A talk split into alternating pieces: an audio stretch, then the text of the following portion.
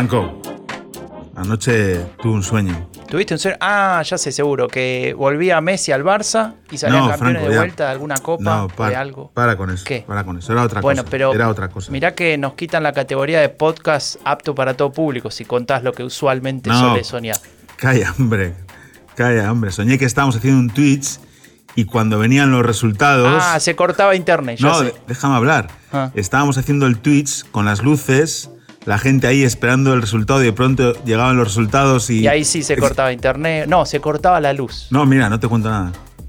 Dale, contame, dale. dale, No, no, no, que no te cuento nada, que no te cuento nada. Dale, no sea boludo, dale. No, ahora encima soy yo el boludo, que no te cuento nada, hombre. No, no te cuento No, bueno, nada. no quería decir que. te- No. Perdón, perdón, no quería decir eso. Lo que quería decir. Si votás en Alemania, tenés dos votos. Con el primero elegís un candidato o una candidata. Con el segundo elegís un partido político. Qué bueno sería tener un tercer voto, ¿no? Por ejemplo, uno para elegir un podcast que te explique todo lo anterior, que te cuente cómo funciona y qué mueve a la política alemana. Y lo que es aún más importante, que haga todo eso, pero en español. Yo soy Franco de Ledone y junto a Raúl Gil venimos a cumplir ese deseo. Porque esto, esto es el tercer voto. Política alemana en español.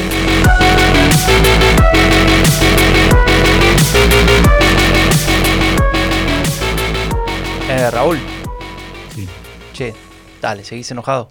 No, que, que no, yo no me enfado nunca. no bueno, me dale, enfado. ¿me contás entonces qué pasaba con el sueño después los No te lo voy a contar por boludo, pero sí te voy a contar quién va a ganar en 2025 en las elecciones alemanas próximas si todo sigue igual que hasta ahora.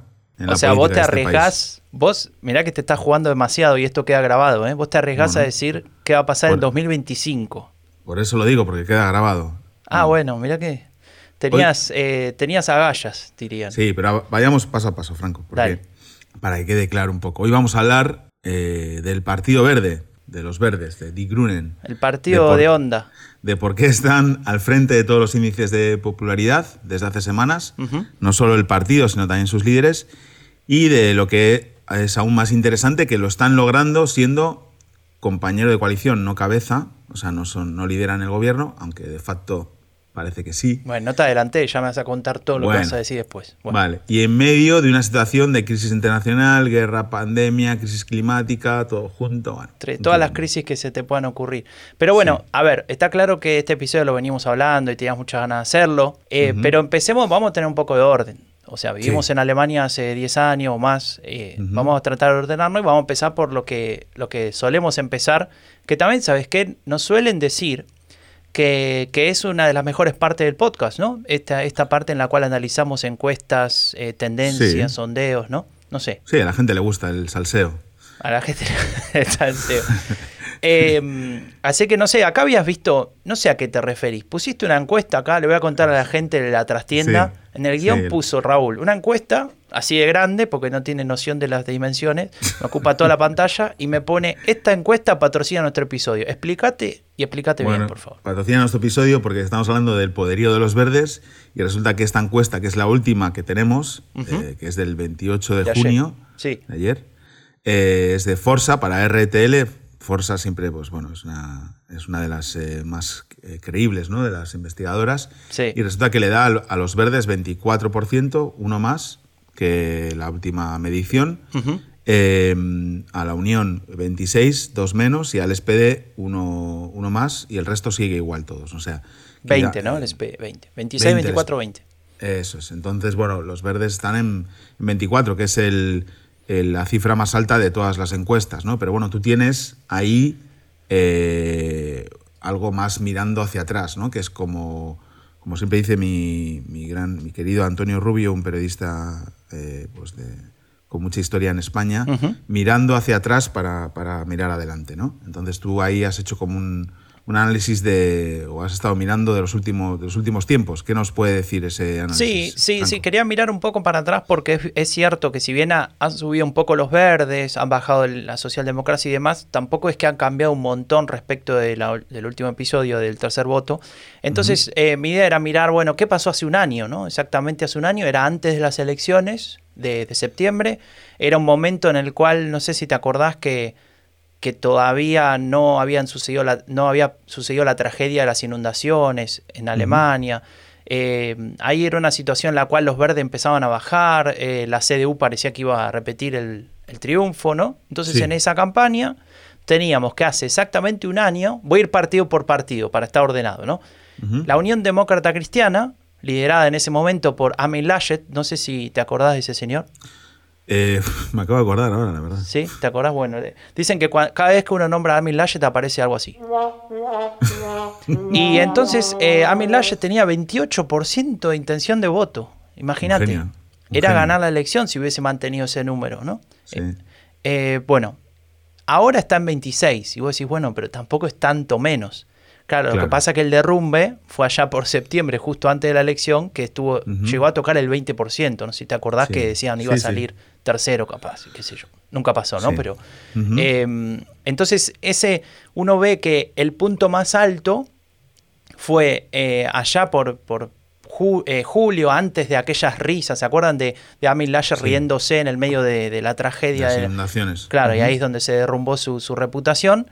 Eh, y en ese momento tenía 29%, ¿no? que fue el punto más alto. Entonces, eso es lo que quería destacar de esto, es que pese a que se mantuvo y demás, eh, está claro que, que podemos hablar de que este partido le va a costar muchísimo, eh, si es que lo vuelve a conseguir, superar el 30%, ¿no? Un partido que sacar 35 era, un- era una mala elección hace apenas un par de años.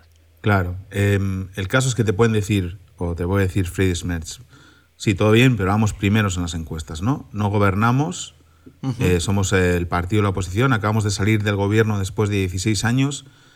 Eh, el 85% de los problemas que tiene ahora Alemania eh, tienen mucho que ver con nuestra performance durante 16 años en el gobierno, aunque hay algunos que se les olviden. Y aún así, estamos ahí el 26 encabezando. Y bueno, tenemos al SPD, que es nuestro rival, o eso creen, en tercera posición. Igual el problema es que en 2025 su rival no es el SPD, y son los verdes. Pero bueno, eso es, eh, de eso habla- hablaremos después. Pero bueno, en la CDU yo creo que están más o menos satisfechos con, con cómo van eh, las cosas porque, mm, eh, bueno, después de las elecciones empezó a gobernar el semáforo y enseguida el SPD pues bajó las encuestas y ellos, y ellos subieron, ¿no? Claro, ahí, ahí justo íbamos a ir. Vamos a pasar a la socialdemocracia, ¿no? Al SPD. Si yo te digo sin nombrarte ningún dato, ningún, ningún dato de, de esta, de, este, de esta comparación de un año, ¿no? ¿El SPD tiene que estar contento o triste? Rápido.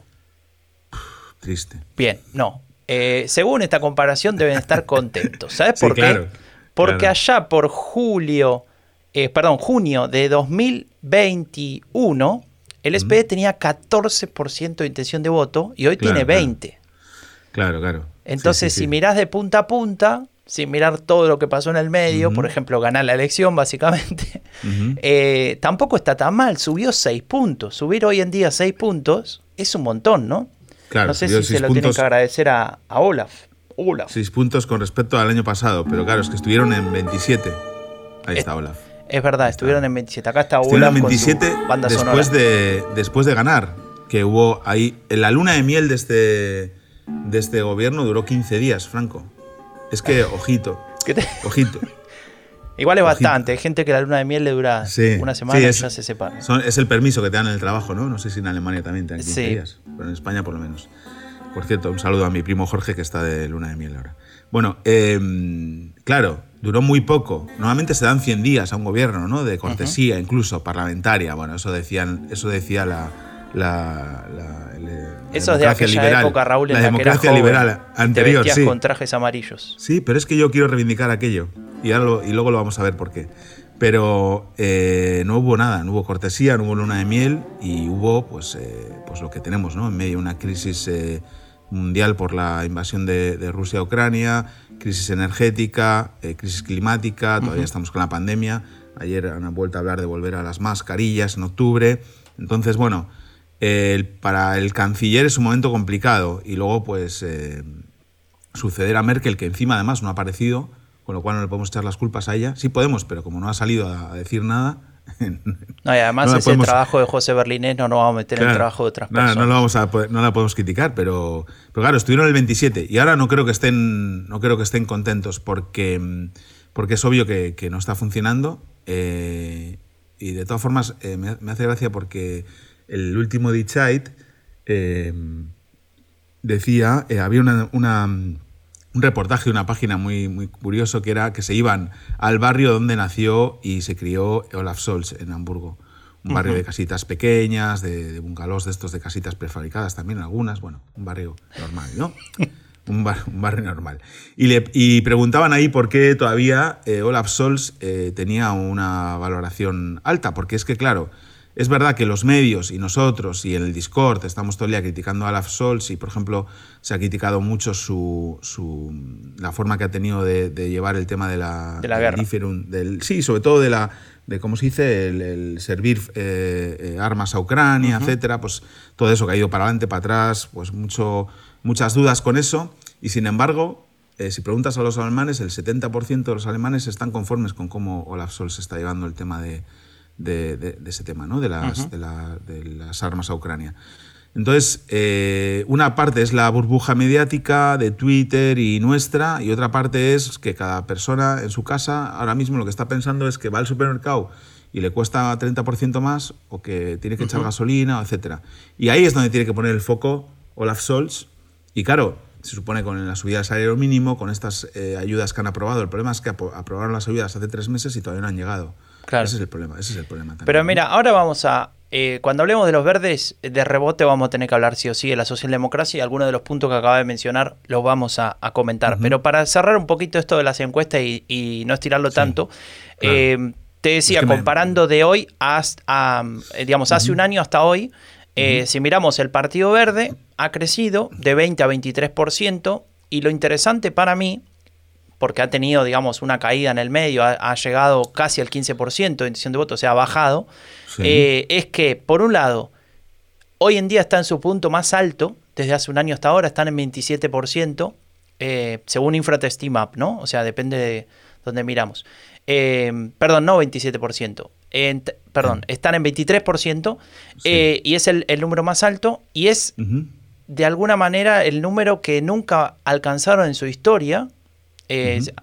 O sea, en, en, este, digamos, en este tiempo que llevan el gobierno, eh, que nunca habían alcanzado y que están de alguna manera volviendo a aquellos niveles de abril. ¿Te acordás claro. del año pasado cuando se lanzó la candidatura y demás? Sí. Y lo uh -huh. interesante también es que su punto más bajo, como decía antes, en este año que fue 15%, allá por febrero, fines de enero, febrero y demás, eh, en realidad también sigue siendo sus mejores números históricos. Recordemos uh -huh. que el partido, este partido verde, su mejor resultado había sido 10 puntos en 2009, uh -huh. ¿no? Claro. Eh, histórico. Entonces, claro, el, es verdad que las expectativas matizan, eh, pero si uno uh -huh. lo mira en términos históricos es muy, muy, muy interesante para ese partido. Y, mm. y, como vamos a hablar ahora de los verdes, tampoco nos vamos a extender. Digo dos no digo cosas. nada porque si no me alargo, me alargo. Dale, Dale, dos cosas más sobre los tres partidos que nos quedan. Por uh -huh. un lado, los liberales hace un año estaban en 12, hoy están en 8. Sí, es el, Sí, es el segundo es... partido más eh, damnificado ¿no? en el gobierno. También lo vamos a hablar ahora en un momento porque tiene que ver con lo de los verdes. Uh -huh. eh, pero bueno, ahora menciono un par de cosas de, de, de, los liberales. Pero para cerrar esta parte, el, eh, la, la, derecha radical de AFT estaba en 12 y sigue uh -huh. en 12. Y ahí no sí. hubo fluctuación. Hubo de, pasaron, por ejemplo, de 12 a 11, de 11 a 10, después volvieron a 12. De 10 a 12 están petrificados en ese, en ese lugar y este, este voto ya lo analizaremos cuando toquemos AFD a fondo, eh, está sumamente localizado en el este de Alemania. O sea, la, y, la bien y bien consolidado. Tal cual, tal cual. O sea cual. que se habla mucho con las últimas elecciones, eh, no en Westfalen y en, en, en, la Dinamarca del Sur, de que. AFD había perdido, etcétera, pero el, el voto AFD está muy consolidado. Sí. Eh, o sea, el, este crecimiento, este... el crecimiento de la CDU, uh -huh. el, el, volver a recuperar los niveles eh, que, tiene, que, que, suele tener la CDU, digamos, eh, más cerca del 30 que del 20, no, no tienen que ver con que esté recortando a AFD, sino con que se está comiendo a, a los liberales y con parte, y parte de los socialdemócratas que votaron, o sea, parte de las personas que votaron al SPD en las últimas elecciones y que ahora se están arrepintiendo. Sí, Entonces, o que bueno. se van de, del FTP de los liberales, ¿no? Sí, Pero de los liberales, sí, claro. Ahí, ahí está la, la falsa lectura de, de, de hace unos, unos años, ya cuatro años por ahí, cuando se, se creía que copiar a AFD era, era de parte de los partidos de centro era recuperar votos hacia, hacia, el centro y esto nunca fue así, ¿no? Lo, decía, lo decíamos con André Bujerés hace mucho. Eh, ojo, porque la composición electoral de la derecha radical alemana y de muchas otras derechas radicales en Europa y en distintos lugares tiene que ver con los abstencionistas que logran movilizar y no tanto con el trasvase, ¿no? Obviamente que existe, pero, pero es muy importante entender que, hay mucha gente que estaba decepcionada y que, que buscaba en AFT una forma de expresar ese descontento. Pero para cerrar, Raúl, y que siempre nos preguntan en el Discord, vamos con D-Linke. Porque AFT lo... sí. una cosa de AFT, y preparamos el siguiente episodio que va a ser sobre ellos. ¿no? Dale. Eh, ¿Dónde fue la última elección que fue en, Sachsen-Anhalt, ¿no? Donde, donde la, estrategia de la CDU fue eh, estar en el centro, no, no, no parecerse a AFD y le fue bien. Eh, no en Westfalen igual, en Dinamarca del Sur lo mismo, en Andalucía igual. En Andalucía eh, Vox se contuvo su, su, su, su, vida y el Partido Popular sacó mayoría absoluta distanciándose ¿no? de, de, de, ellos, ¿no? no comprando su discurso, al menos en Andalucía. ¿no? Y también es verdad que el Partido Popular se aprovechó de que muchos andaluces no querían ver a, Vox en el gobierno y mucha gente votó útil al PP para que no tuviera que depender de Vox. ¿no? Sí. Bueno, pues esto es un aprendizaje que tiene que tener la derecha, digamos, moderada o mainstream, ¿no? Tal cual. Eh, solamente te quería decir para cerrar que siempre nos preguntan en el Discord, eh, Dilinque, porque últimamente no hablamos de Dilinque, ¿no? me dicen, pero que perdió importancia Dilinque que eh, no tiene ningún lugar y qué sé yo. Bueno, vamos a hablar de D-Link. 30 segundos. D-Link estaba en 7% hace un año y hoy está en 4. ¿Sabes cuál es el punto más alto que tuvo en todo ese tiempo? 4. 7, hace un año. Eh, caída constante, si ves la, rayita de violeta de, la gráfica es, es una pendiente hacia abajo, así que bueno, nada, eh, eso es lo que queda de, de Yo he estado siguiendo el congreso de Linke, luego hablaremos de ello, ¿no? Este fin de semana. Vamos a hablar en un ratito de eso. Y no, lo que me extraña es que esté por encima del 1%. Bueno, déjame ahora, ahora sí, como a modo de antipasti para, para el, tema del mes, que es los verdes, ya lo dijimos, eh, déjame contarte dos cositas del Partido Liberal, del FDP, ¿no? Eh, porque creo que tiene que ver, de alguna manera, obviamente siendo parte del gobierno, pero también por, por digamos, por esta, esta discusión constante ideológica que existe entre estos partidos, es interesante eh, saber algo. El FDP tiene un problema. Lo mencionábamos antes, estaba en 12, ahora está en 8, no se mueve de ese 8, o a lo sumo llega a 10 de vez en cuando algún mes, pero no, no, no parece que, que esté bien. Eh, las, las expectativas de su líder, el actual ministro de Finanzas eh, y, sex symbol, según Raúl, Christian Litna, eh, es una persona que, vio frustradas sus expectativas, ¿no? Perdón la, repetición, mm. pero él quería ser el ministro de Finanzas más importante de, de, esta época, nueva época alemana, ¿no? Con, con muchas reformas y, y, demás. Y la, si querés, podríamos decir la guerra lo opacó o su propio accionar también o el accionar de los otros partidos, ¿no? Entonces, ahí yo justamente eh, te copié, este, esta semana decidí copiarte y me compré el Lead Site ah, y, leí un artículo interesante sobre, sobre eso que planteaba esto, ¿no? De, bueno, eh, el FTP, ¿será que su problema es que lo que prometió, el discurso que tenía en aquella elección, de estar un poco en contra, ¿no? De, por ejemplo, decir queremos luchar contra la pandemia, pero de otra manera, ¿no? Con otras medidas más modernas. Esto de hay que digitalizar sin parar, eh, hay, que, hay que pensar en los problemas del país en ese sentido, eh, se, vieron frenados por pasar a formar parte de un gobierno y encima con los que serían, eh, digamos, los dos partidos que ideológicamente no coincidirían, ¿no? Con eso. Y lo que decían eran dos cosas. Primero, es la segunda vez en la historia que el FDP elige a lo que serían los partidos de centro-centro-izquierda antes que a la centro-derecha. Esto pasó con, con, con, Willy Brandt, ¿no? Hace mucho tiempo, con la primera coalición eh, socialdemócrata liberal, allá por los 60, o sea, hace un montón, eh, pero había sido ya un, una, una, digamos, una, un, un movimiento raro, en, el sentido de cómo se venían dando las cosas, y la segunda vez es ahora recién, ¿no? Eh, entonces eso es una decisión que, tal vez para, para, para la gente que vota al FTP fue muy difícil. Y esa justamente es la segunda cosa que marcaba este artículo, y acá capaz que vos podés contar algo, y es el FTP, desde su decisión de formar gobierno y sumarse a, a los verdes y a la socialdemocracia, eh, ha girado, si querés, hacia el centro, centro-izquierda, ¿no? De alguna manera, abriéndose a políticas, a, a, reformas y demás. Pero su electorado se quedó de centro-derecha, decía este artículo. Uh -huh. Y ahí es donde, en esa disociación, vemos como resultado una caída de 4 o 5 puntos de electores que teóricamente se vuelven a la CDU, claro, que era lo que decías es, antes, ¿no? Claro, pero esto es, el, este es un problema de Lindner y del FDP, porque durante las negociaciones para la coalición semáforo, se decía, en el acuerdo de coalición se ve la firma que más se nota es la del FDP. ¿Te acuerdas? Que se decía sí. que no había renunciado a ninguno de sus eh, principios. Y a partir de ahí, no sé, se relajaron o qué. Y bueno, acaban de salir de dos gobiernos regionales, ¿no? Ellos gobernaban en Dinamarca del Sur y en sí. Nordrhein-Westfalen y sí. se han ido fuera. Y, y eso es, es duro es duro. Tal cual. Y, y, esos dos, esas dos salidas son, son claramente salidas como, como, consecuencia de esto. Pero ahí aparece algo que, que vos mencionabas, Raúl, hace un tiempo, eh, eh, y lo acabas de repetir de nuevo. Esto de, de, de, no saber comunicar esos logros, si querés, ¿no? Esos puntos claro. a favor. Porque, porque lo que pasó después fue, no sé si te acordás, us, eh, planteaban, por ejemplo, usar el dinero restante que no se usó para combatir la pandemia para desarrollar energías renovables, ¿no? Sí. Y lo que pasó uh -huh. fue que, que, que, en el discurso, en el debate político, en el espacio público, se, se, dejan llevar por el frame de la oposición, de la nueva oposición, que sería la, la, la unión, ¿no? La de CDU, la CDU, la CDU y la CSU, y se, y, y se plantea la idea de que al final los liberales gastan el dinero de la gente, ¿no? Generan más sí. deudas. Uh -huh. eh, y lo que, lo que ellos podrían haber eh, planteado sería el frame de la modernización, ¿no? Ustedes hace 18 años que gobiernan y uh -huh. nosotros estamos usando dinero para modernizar el país, para ser más competitivo. Eso bueno, no apareció. Creo, sí, yo creo que comunicaban bastante mejor en la, en la oposición que el gobierno. Y el otro día leí un tuit de que... A mí me parece que Christian Lindner a diferencia de Robert Habeck, eh, es más comentarista que gestor, ¿no? Él comenta la actualidad, ¿no? Uh -huh. Y dice, si, si, depende de mí, tú eres el ministro de Finanzas, no puedes decir si depende de mí. No puedes empezar, Benes, Benes Nagmiaget. No, porque eso lo puedo decir yo, Raúl Gil Benito, claro. que estoy a Chala, que pago impuestos.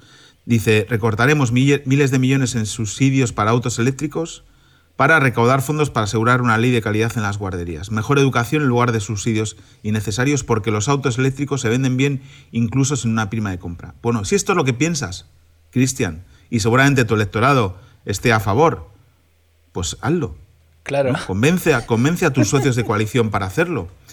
Eh, pero, eh, no sé. Sí, sí, es raro que como es, es, buenísimo lo que acabas de decir. El ministro de Finanzas de Alemania. Y mira, Luisa, es buenísimo, perdona que no lo haya visto. Sí. Es que Luisa Neubauer, la de Fridays for Future, le contesta: idea descabellada, dice. Empezar, empieza por quitar los subsidios de los 70.000 millones que el gobierno gasta en combustibles fósiles cada año. Antes que quitar las subvenciones a los coches eléctricos, eso. Y dice: si te tomas la molestia de organizar guarderías para los niños, podrías, podrías ser práctico si tuvieran algún tipo de planeta habitable. ¡Wow! ¡Wow! Bueno, claro. Obviamente ella... tiene más retweets bueno, 100 veces más el tuit de ella en contestación que el de Christian Lindner. Sí, ¿no? sí, sí. Bueno, eso le pasa por ser un comentarista y por, de verdad, eh, para mí, el, eh, ya lo vamos a ver luego, ¿no? De los verdes. No, igual no llegamos nunca, porque estamos haciendo una introducción muy larga. Pero para mí la diferencia entre Christian Lindner y Robert Habeck es que Robert Habeck está asumiendo sus propias contradicciones y, y gestionando y haciendo cosas, y Christian Lindner no. Claro. Está eh, perdido en sus propias contradicciones. Tal cual, tal cual. No, y iba a decir esto, muy corto. Esto que acabas de decir, de no puede ser que el ministro de Finanzas diga si dependiese de mí, porque claro. el ministro de Finanzas, después el canciller, y en algunos casos te diría antes del canciller, bueno, es el que tiene la sartén claro. por el mango, ¿no? Para usar una frase muy pues común. Pregunten a Wolfgang Schäuble y a Merkel, ¿no? En su momento. Claro, ¿Quién, él definió lo. A ver, Wolfgang Schäuble definía los lo destinos de Europa, ¿no? O sea, claro, no, de, claro. no de Alemania. Bueno. No, bueno, para empezar, Christian Lindner no pinta nada en Europa, no sé si has visto, pero es que no, no, no pinta nada, o sea, es una cosa tremenda. Eso le pero pasa bueno, por ser una cara bonita. Ah, sí, seguro. Raúl, ¿te, ¿me dejas hacer algo? Sí. ¿Podemos decir que la metamorfosis verde ha finalizado? Dejaron de ser un partido tirapiedra o single issue para convertirse en el liderazgo razonable, racional, centrado, ordenado, moderado y popular de Alemania. ¿Es el partido del futuro para este país? ¿Y para Europa? Ahora escucharán a Raúl Gil que les va a explicar por qué toda esta introducción ha valido la pena. Encanta lo de. Bueno, la música me encanta. Y lo del partido de tirapiedra, no lo había escuchado nunca. Eso, se suele decir, a ver, vamos a hacer... eh, Pero es partidos protestas. Partido Eh, protesta. no, voy, a- voy a ir un poquito más allá, eh, muy corto, a- acá la, la Ah. columna argentina. Eh, Tirapiedra, No, pero está muy bien. según. Según mi visión, después va, me dirán Nahuel o Pablo, alguno del Discord, eh, que estoy equivocado. Pero en mi visión, Partido Tirapiedra es un, un partido político eh, generalmente de, de- de izquierda, ¿no? Que está en las manifestaciones, que, que protesta tirando Ah, eh, vale. piedras hacia la policía y demás, y, que, y que en general son partidos chiquitos testimoniales que no llegan al gobierno. Básicamente. Ujú. Entonces se le dice partido Sí, tirapiedra bueno. porque, bueno, pueden tener este, esta capacidad de, de plantear demandas eh, maximalistas y demás sin necesidad de, de sostenerlas, ¿no? Después, algo así. Claro. Bueno, fantástico. ahora me van a odiar todos. Eh, Gracias, Raúl. No, no, está muy bien. Eh, partido protesta, diríamos nosotros seguramente, ¿no?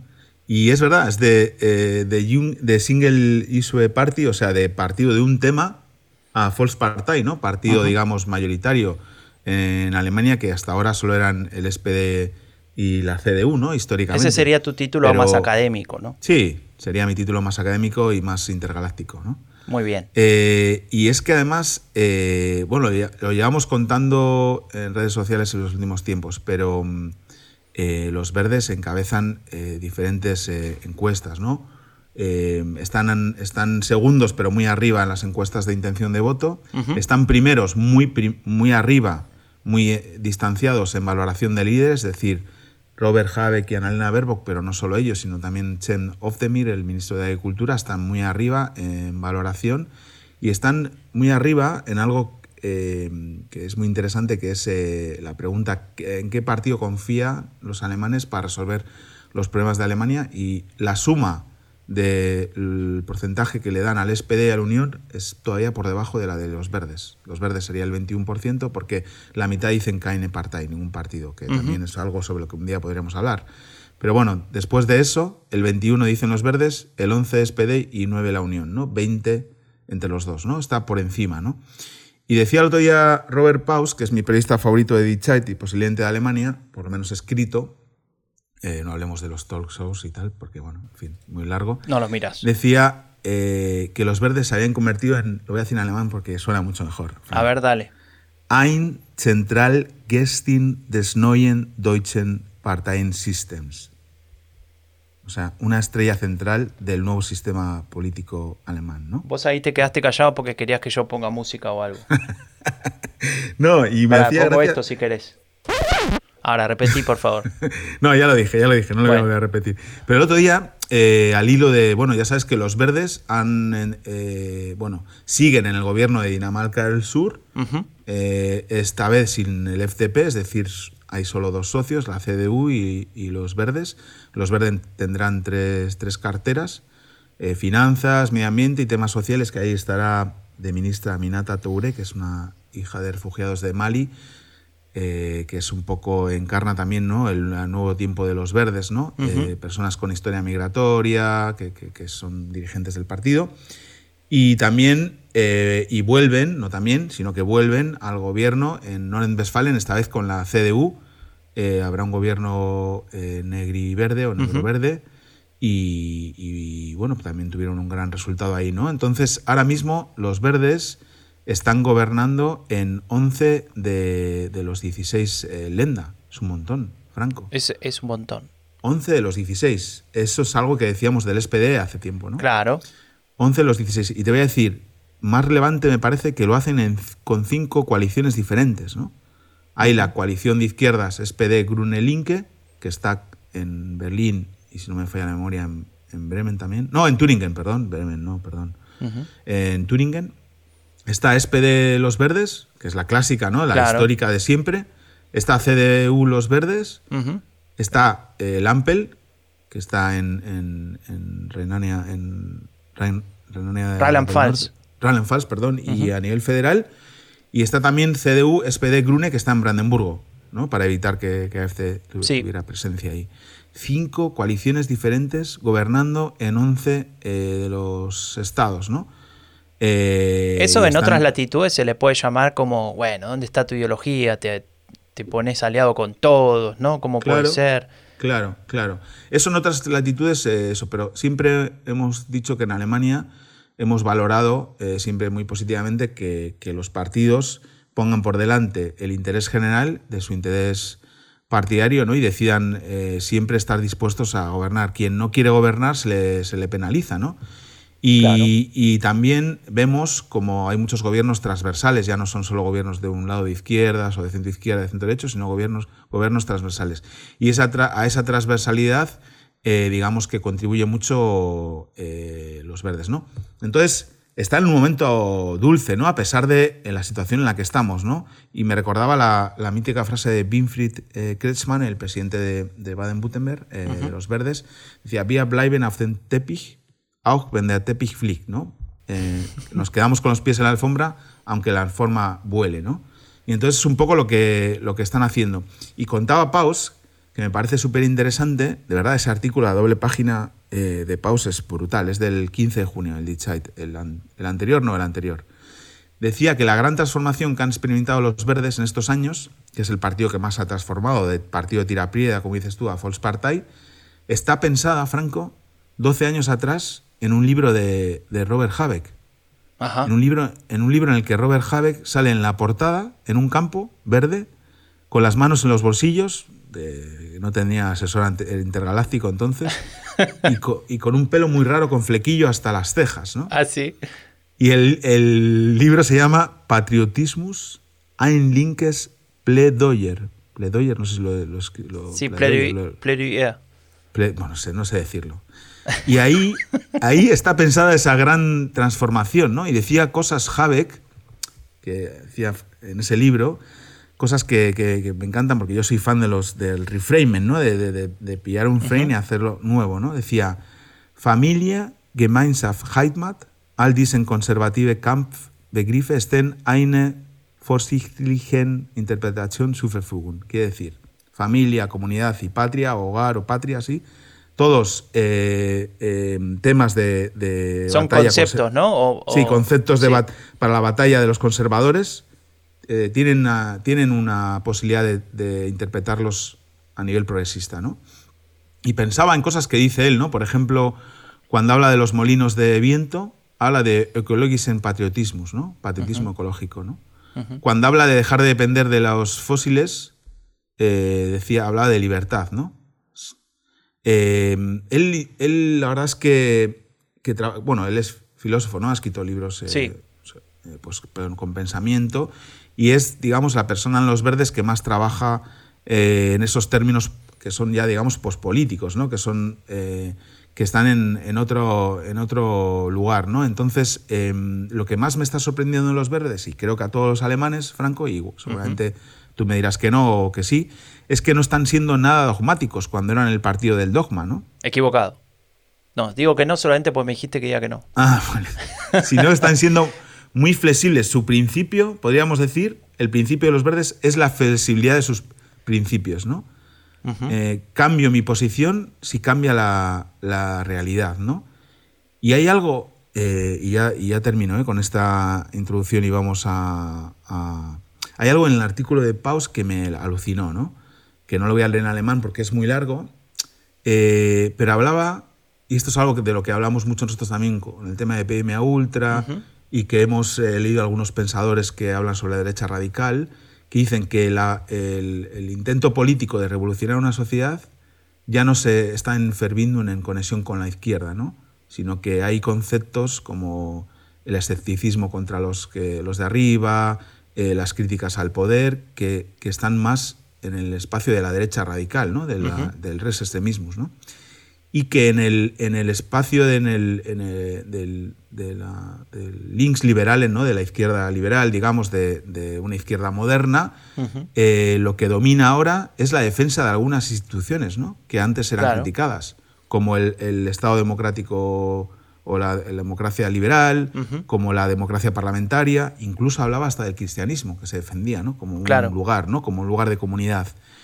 y, que, que, que, son, que, que, es, que la izquierda es ahora ultra de la Constitución y de seguir a la ciencia, cuando antes eh, era de otra manera, ¿no? Entonces, esa transformación, digamos, esto es algo que dice también Íñigo Rejón muchas veces, ¿no? Lo de no hay nada más revolucionario que poner orden, ¿no? Eh, hablar de orden, hablar de, de, defender la democracia, ¿no? Em, frente a quienes quieren ponerla en peligro, ¿no? Cada día, ¿no? La ola racionaria a la que estamos viviendo, ¿no? Entonces los verdes han, digamos, eh, hecho un reframing de todo el espacio de, a la izquierda, al centro de la izquierda liberal, que, está cambiando el mapa político alemán, digamos, y está hablando a, mucha más gente, ¿no? Eh, a la que le hablaba antes, ¿no? Eh, eso, ya que mencionabas lo de cómo hablar y, esta cuestión del reframing, ¿no? Eh, este, Esta capacidad de, de Habeck, por ejemplo, de hablar del patriotismo ecológico o de la libertad en relación a liberarse de los combustibles fósiles.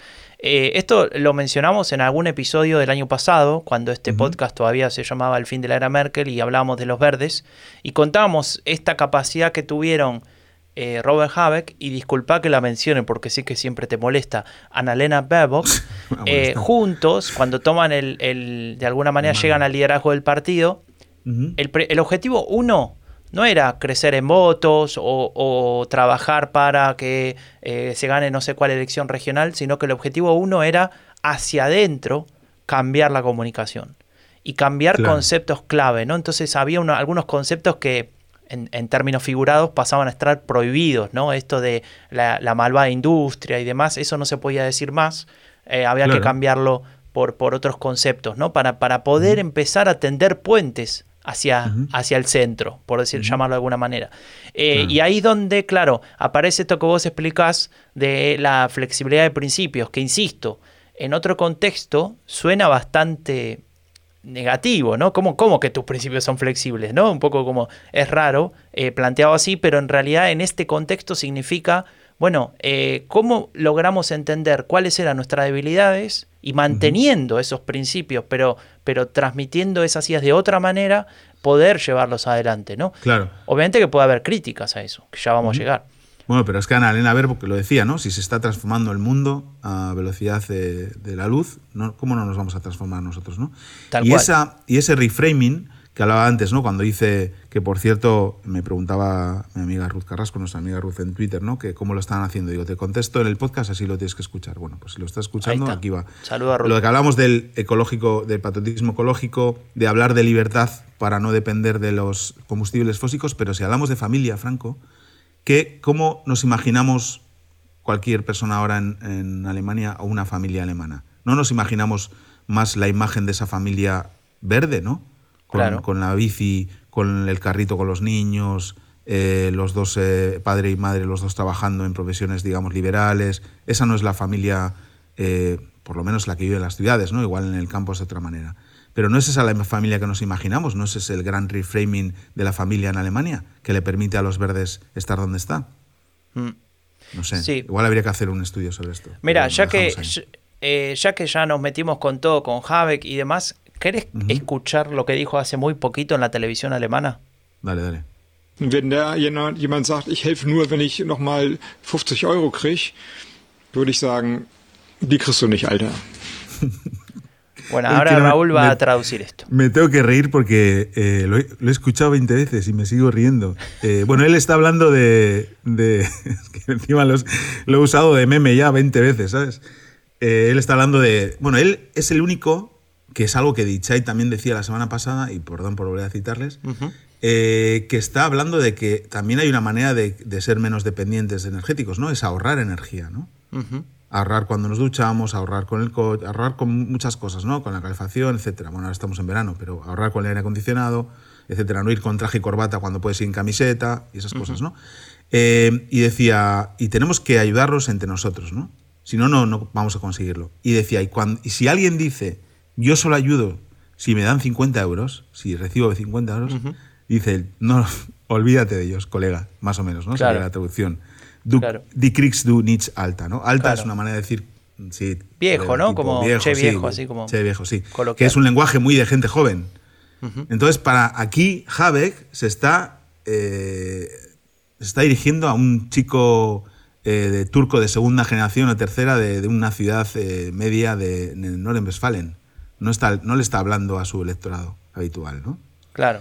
Y además Claro. un tipo que sale ahí con la corbata, por cierto, la camisa la lleva muy mal puesta, la- los cuellos de la camisa los tiene mal puestos. Pero bueno, sale con su traje corbata y acaba diciendo eso y, y, joder, se hace, se hace más normal, ¿no? Se Sí, tiene un normal. montón de gestos raros que, no raros, pero digo, no habituales en un político de que es ministro de Economía o de Claro. planificación, ¿no? Como acá. Claro, Pero, por sí. ejemplo, no sé si fue, no fue, no, en esa no fue, pero hay un momento donde va a dar una de estas conferencias, ¿viste? Que ponen todos los micrófonos en algún lugar y el político se acerca ahí, ¿no? Y de lejos y les habla. Y, Sí. y como que va, se baja del auto y va Sí, caminando hacia los micrófonos y tira su, su Sí. cartera, no sé qué llevaba. la y la revolea hacia un costado y el, el que trabaja con él la tiene que ir a buscar. Pero Sí. no como de servil, sino como de, bueno, ahora esto es lo importante, listo, me olvido sí, de todo. Sí, sí. Y es muy, son todos gestos que llaman la atención y demás. También te digo, ¿eh? Eh, estamos hablando mucho de Robert Habeck, pero eh, es obvio que el, que el momento dulce de los verdes, al momento dulce de los verdes contribuye mucho el papel de Annalena Baerbock, que después de aquel momento complicado durante la campaña, con aquella campaña sucia tan potente y, y nunca vista en Alemania, el, papel que está jugando es espectacular. De hecho, eh, se dice ¿no? en los medios que las cancillerías del mundo eh, esto le va a encantar al doctor Fausto, se habla de que en ella sí se puede confiar, no en, el, no en, no en, no en la oficina del, canciller alemán. ¿no? En, los en los ministerios de Asuntos Exteriores del mundo se dice en ti podemos confiar. ¿no? Es ella la que está llevando la imagen. No, y además que de- no se país, filtra, ¿no? se filtra, ¿no? O sea, no, no tiene filtro, perdón, no sé qué es Sí. expresión, no se filtra, ¿dónde la saqué? Ah, bueno, no, no, no importa. tiene filtro. No tiene filtro y el otro día, no, o ayer era, ¿no? Que, que nos marcaban este tweet sobre lo que pasó en España, sin vueltas. Claro, claro.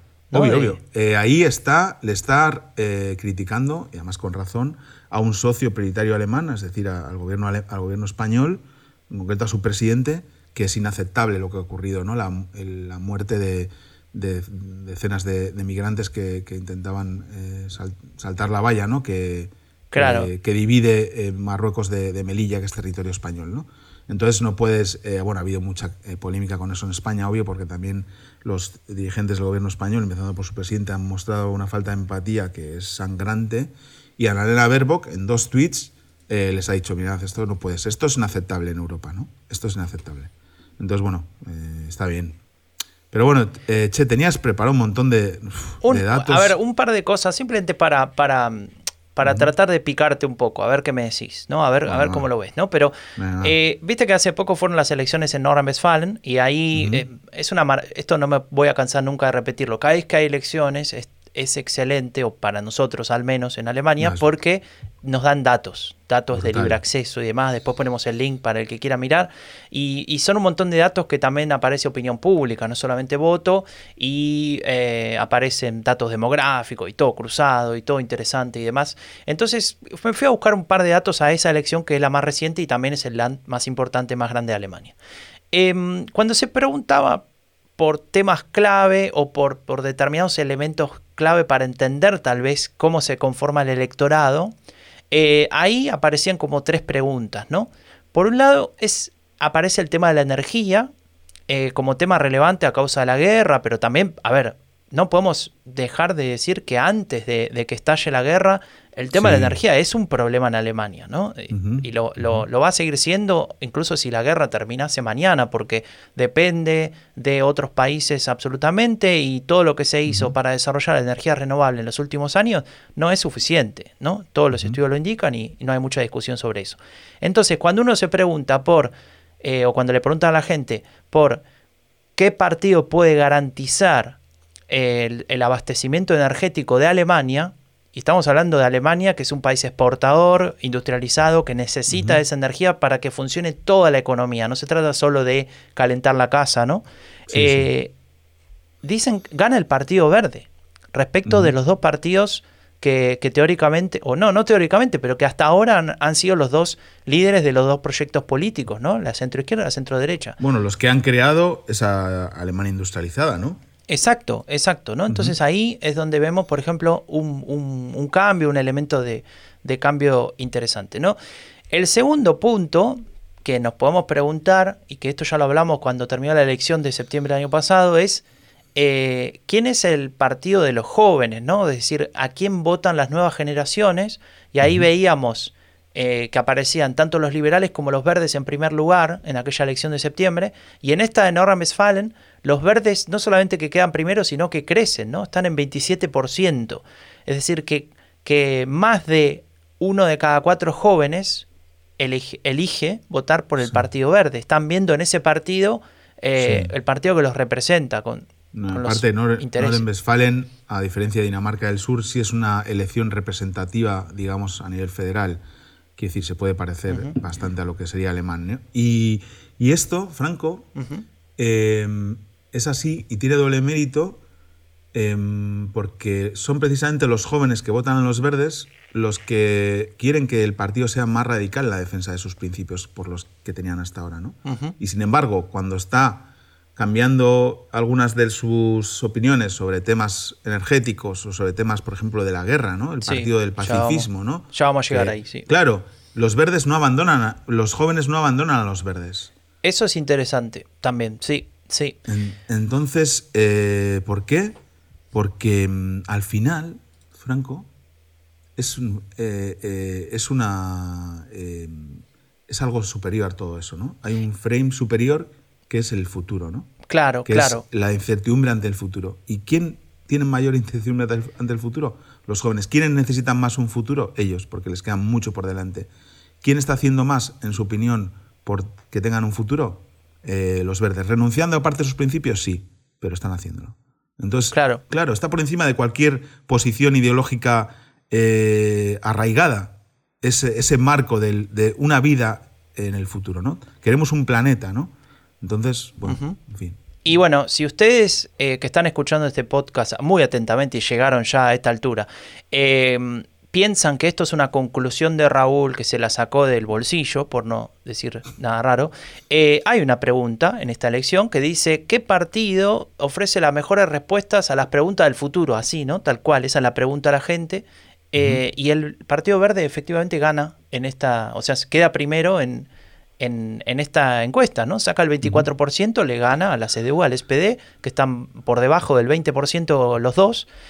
Es decir, que es efectivamente, al menos para un cuarto de la población, el partido que mm, podría eh, hacerse cargo de esos desafíos en el futuro, literalmente. Obviamente que el futuro es abstracto, ¿no? Y cada uno lo, lo, lo relaciona con el interés, con la problemática, con la situación que, que tenga respecto de su propia vida, pero bueno, eso, este, este es el partido que logra articular a 24%. También te digo, ¿eh, Franco, eh, los verdes están ofreciendo una visión a la gente, una visión. Una visión que en algunos casos eh, concretos, dentro de esa visión, va en contra de sus principios eh, históricos, pero está ofreciendo una visión igualmente, una visión de una Alemania independiente del gas ruso, por ejemplo, pero para ahora, mientras hay que ir a los países árabes a buscar gas, eh, o lo que, ¿sabes? Eh, petróleo, este, en, este, caso, eh, independiente de, los, de, las, de las energías fósiles, pero para eso hay que hacer tal cosa ahora. Entonces hay una visión y un camino que es muy complicado y además Habeck hace otra cosa bien, que es relatar lo que está pasando pero hacerse cargo de ello, ¿no? Dice, vamos a ser más pobres todos, ¿no? Y claro, en ese vamos a ser más pobres, eh, quienes van a ser más pobres y que más lo van a sufrir no es especialmente su electorado, sino más bien el electorado del SPD, ¿no? Que ahí es donde tienen el problema. Pero ahí están ofreciendo una visión, sea la que sea, le están diciendo al pueblo alemán, mirad, esto es lo que va a pasar, nosotros queremos llegar a esto de esta manera y para eso tenemos que cambiar algunas opiniones que teníamos históricas. ¿Nos acompañáis en este camino? Y creo que esa es la clave, ¿no? Eh, un poco para cerrar esta parte de, esas encuestas, es muy interesante la encuesta que hace Forschungsgruppe Wahlen, que es otra eh, de, estas, estos institutos de opinión pública. Si, si, si, nos está escuchando nuestro amigo eh, Narciso Michavila, le va a interesar, ¿no? Seguramente ya lo sabe. El mago de las encuestas. En claro, seguramente él ya lo sabe lo que voy a contar. este, este decía, este instituto Forschungsgruppe Wahlen, lo que hacen es, es una medición directa, que es el, le llaman politische Stimmung o, sensación política, que es la pregunta directa, ¿usted a quién va a votar? Y después esa, esa medición la, la la ponderan, digamos, con, con, otros factores, ¿no? Que serían los que, los que le permite proyectar el resultado, porque hay otros factores, no solamente la opinión, ¿no? Eh, pero si uno mira solo la opinión, es decir, la pregunta directa, ¿usted a quién vota? Los verdes sacan, sacarían el, el 30%.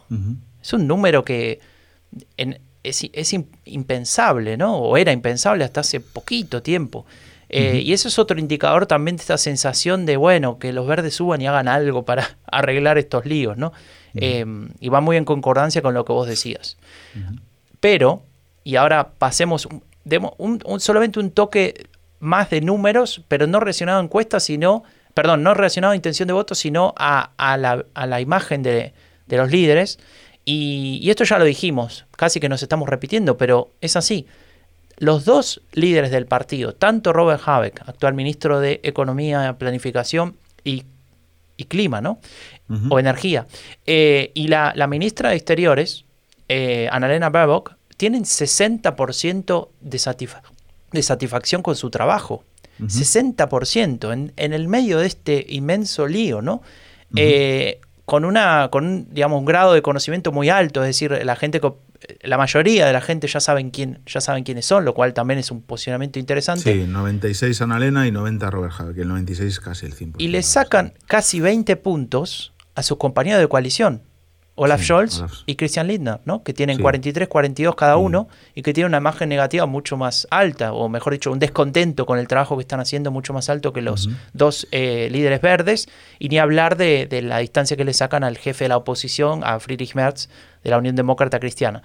Em, así que estos no, pero dos... lo, lo, clave para mí es, son los dos únicos que el, eh, con los que la gente está satisfecha, porque a partir de Scholz ya Sol tiene 43 satisfecho, 53 no satisfecho. Los dos únicos. El titular es Alemania solo está satisfecho con el trabajo de dos políticos, Robert Habeck y Annalena Baerbock. El claro. resto ya no.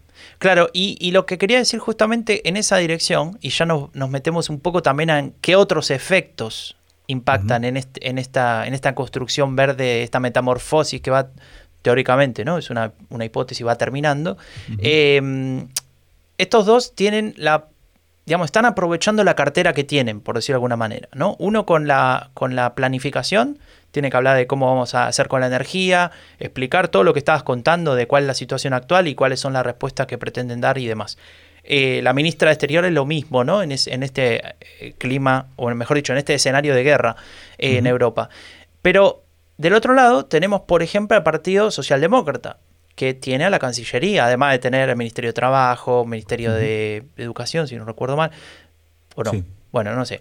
Eh, pero, a ver, quiero, lo que quiero decir con esto es, tienen otros ministerios para intentar sacar provecho y esto no pasa, ¿no? Y, por ejemplo, también tiene un discurso que es el que les hizo ganar las elecciones, y lo hablamos un montón de tiempo, que, que tenía como, como título la palabra respeto, ¿te acordás? Respeto a, a, vos que trabajás mucho y no llegás a fin de mes, bueno, ese respeto te lo tenemos que devolver o te lo tenemos que dar, eh, que tenía que ver con el salario mínimo, para aumentarlo y demás, y que hoy en día ese grupo al que iba dirigido el mensaje y que es el, digamos, el votante, si querés, el votante histórico de la socialdemocracia, es el que más está sufriendo lo que para los alemanes hoy en día es uno de los problemas más importantes, que es la inflación. Palabra desconocida para los, los, centennial, ¿no? Alemanes.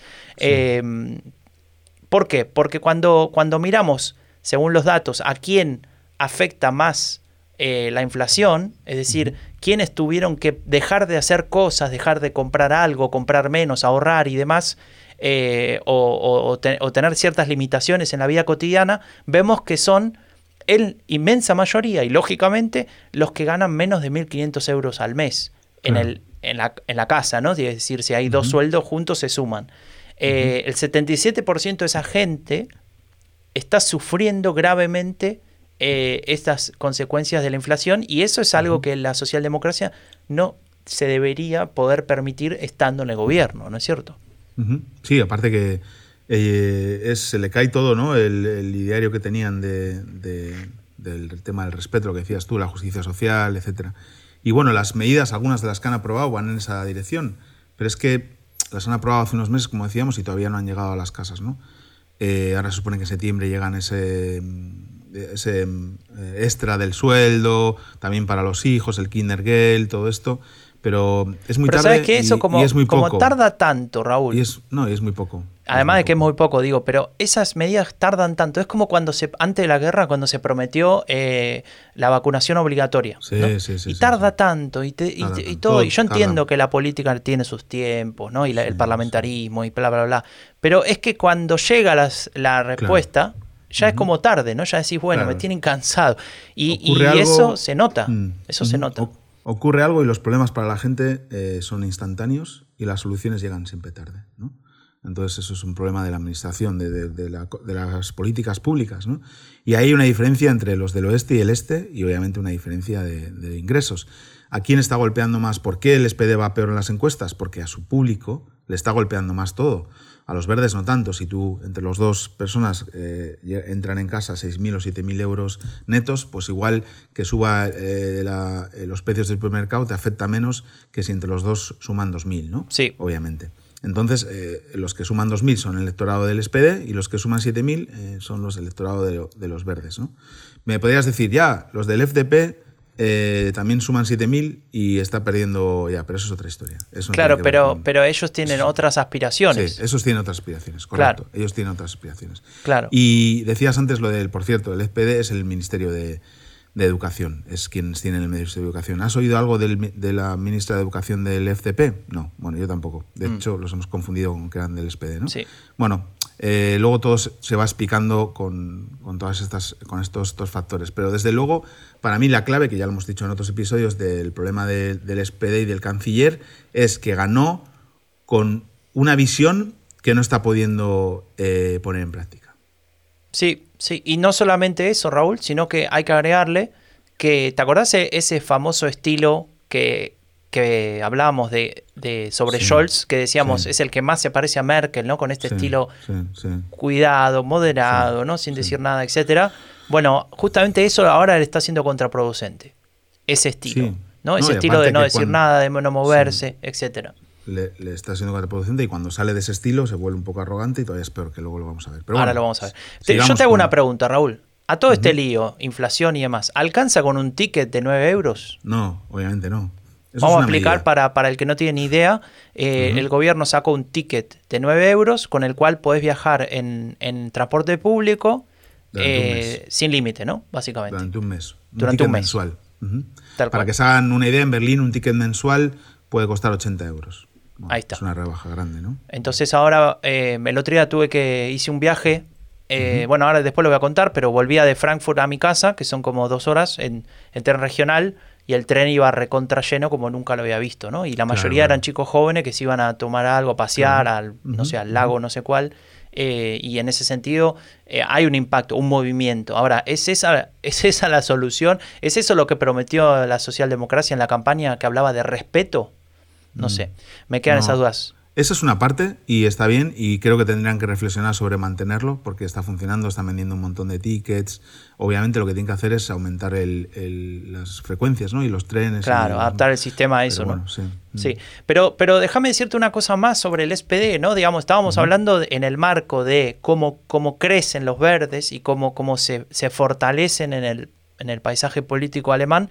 Eh, estábamos hablando de que una, una de las razones de esto es eh, esta, esta de- este progresivo debilitamiento de, de la socialdemocracia y además de lo que acabamos de mencionar, hay otro elemento que, que podríamos decir que es la contracara de los verdes en, en el aspecto de lo discursivo, ¿no? Decías vos hace un rato que eh, Robert Habeck nos decía, bueno, esta es la situación, estas son las políticas en, en relación a esa situación que queremos llevar adelante, ¿no? Y eso es ofrecer una visión.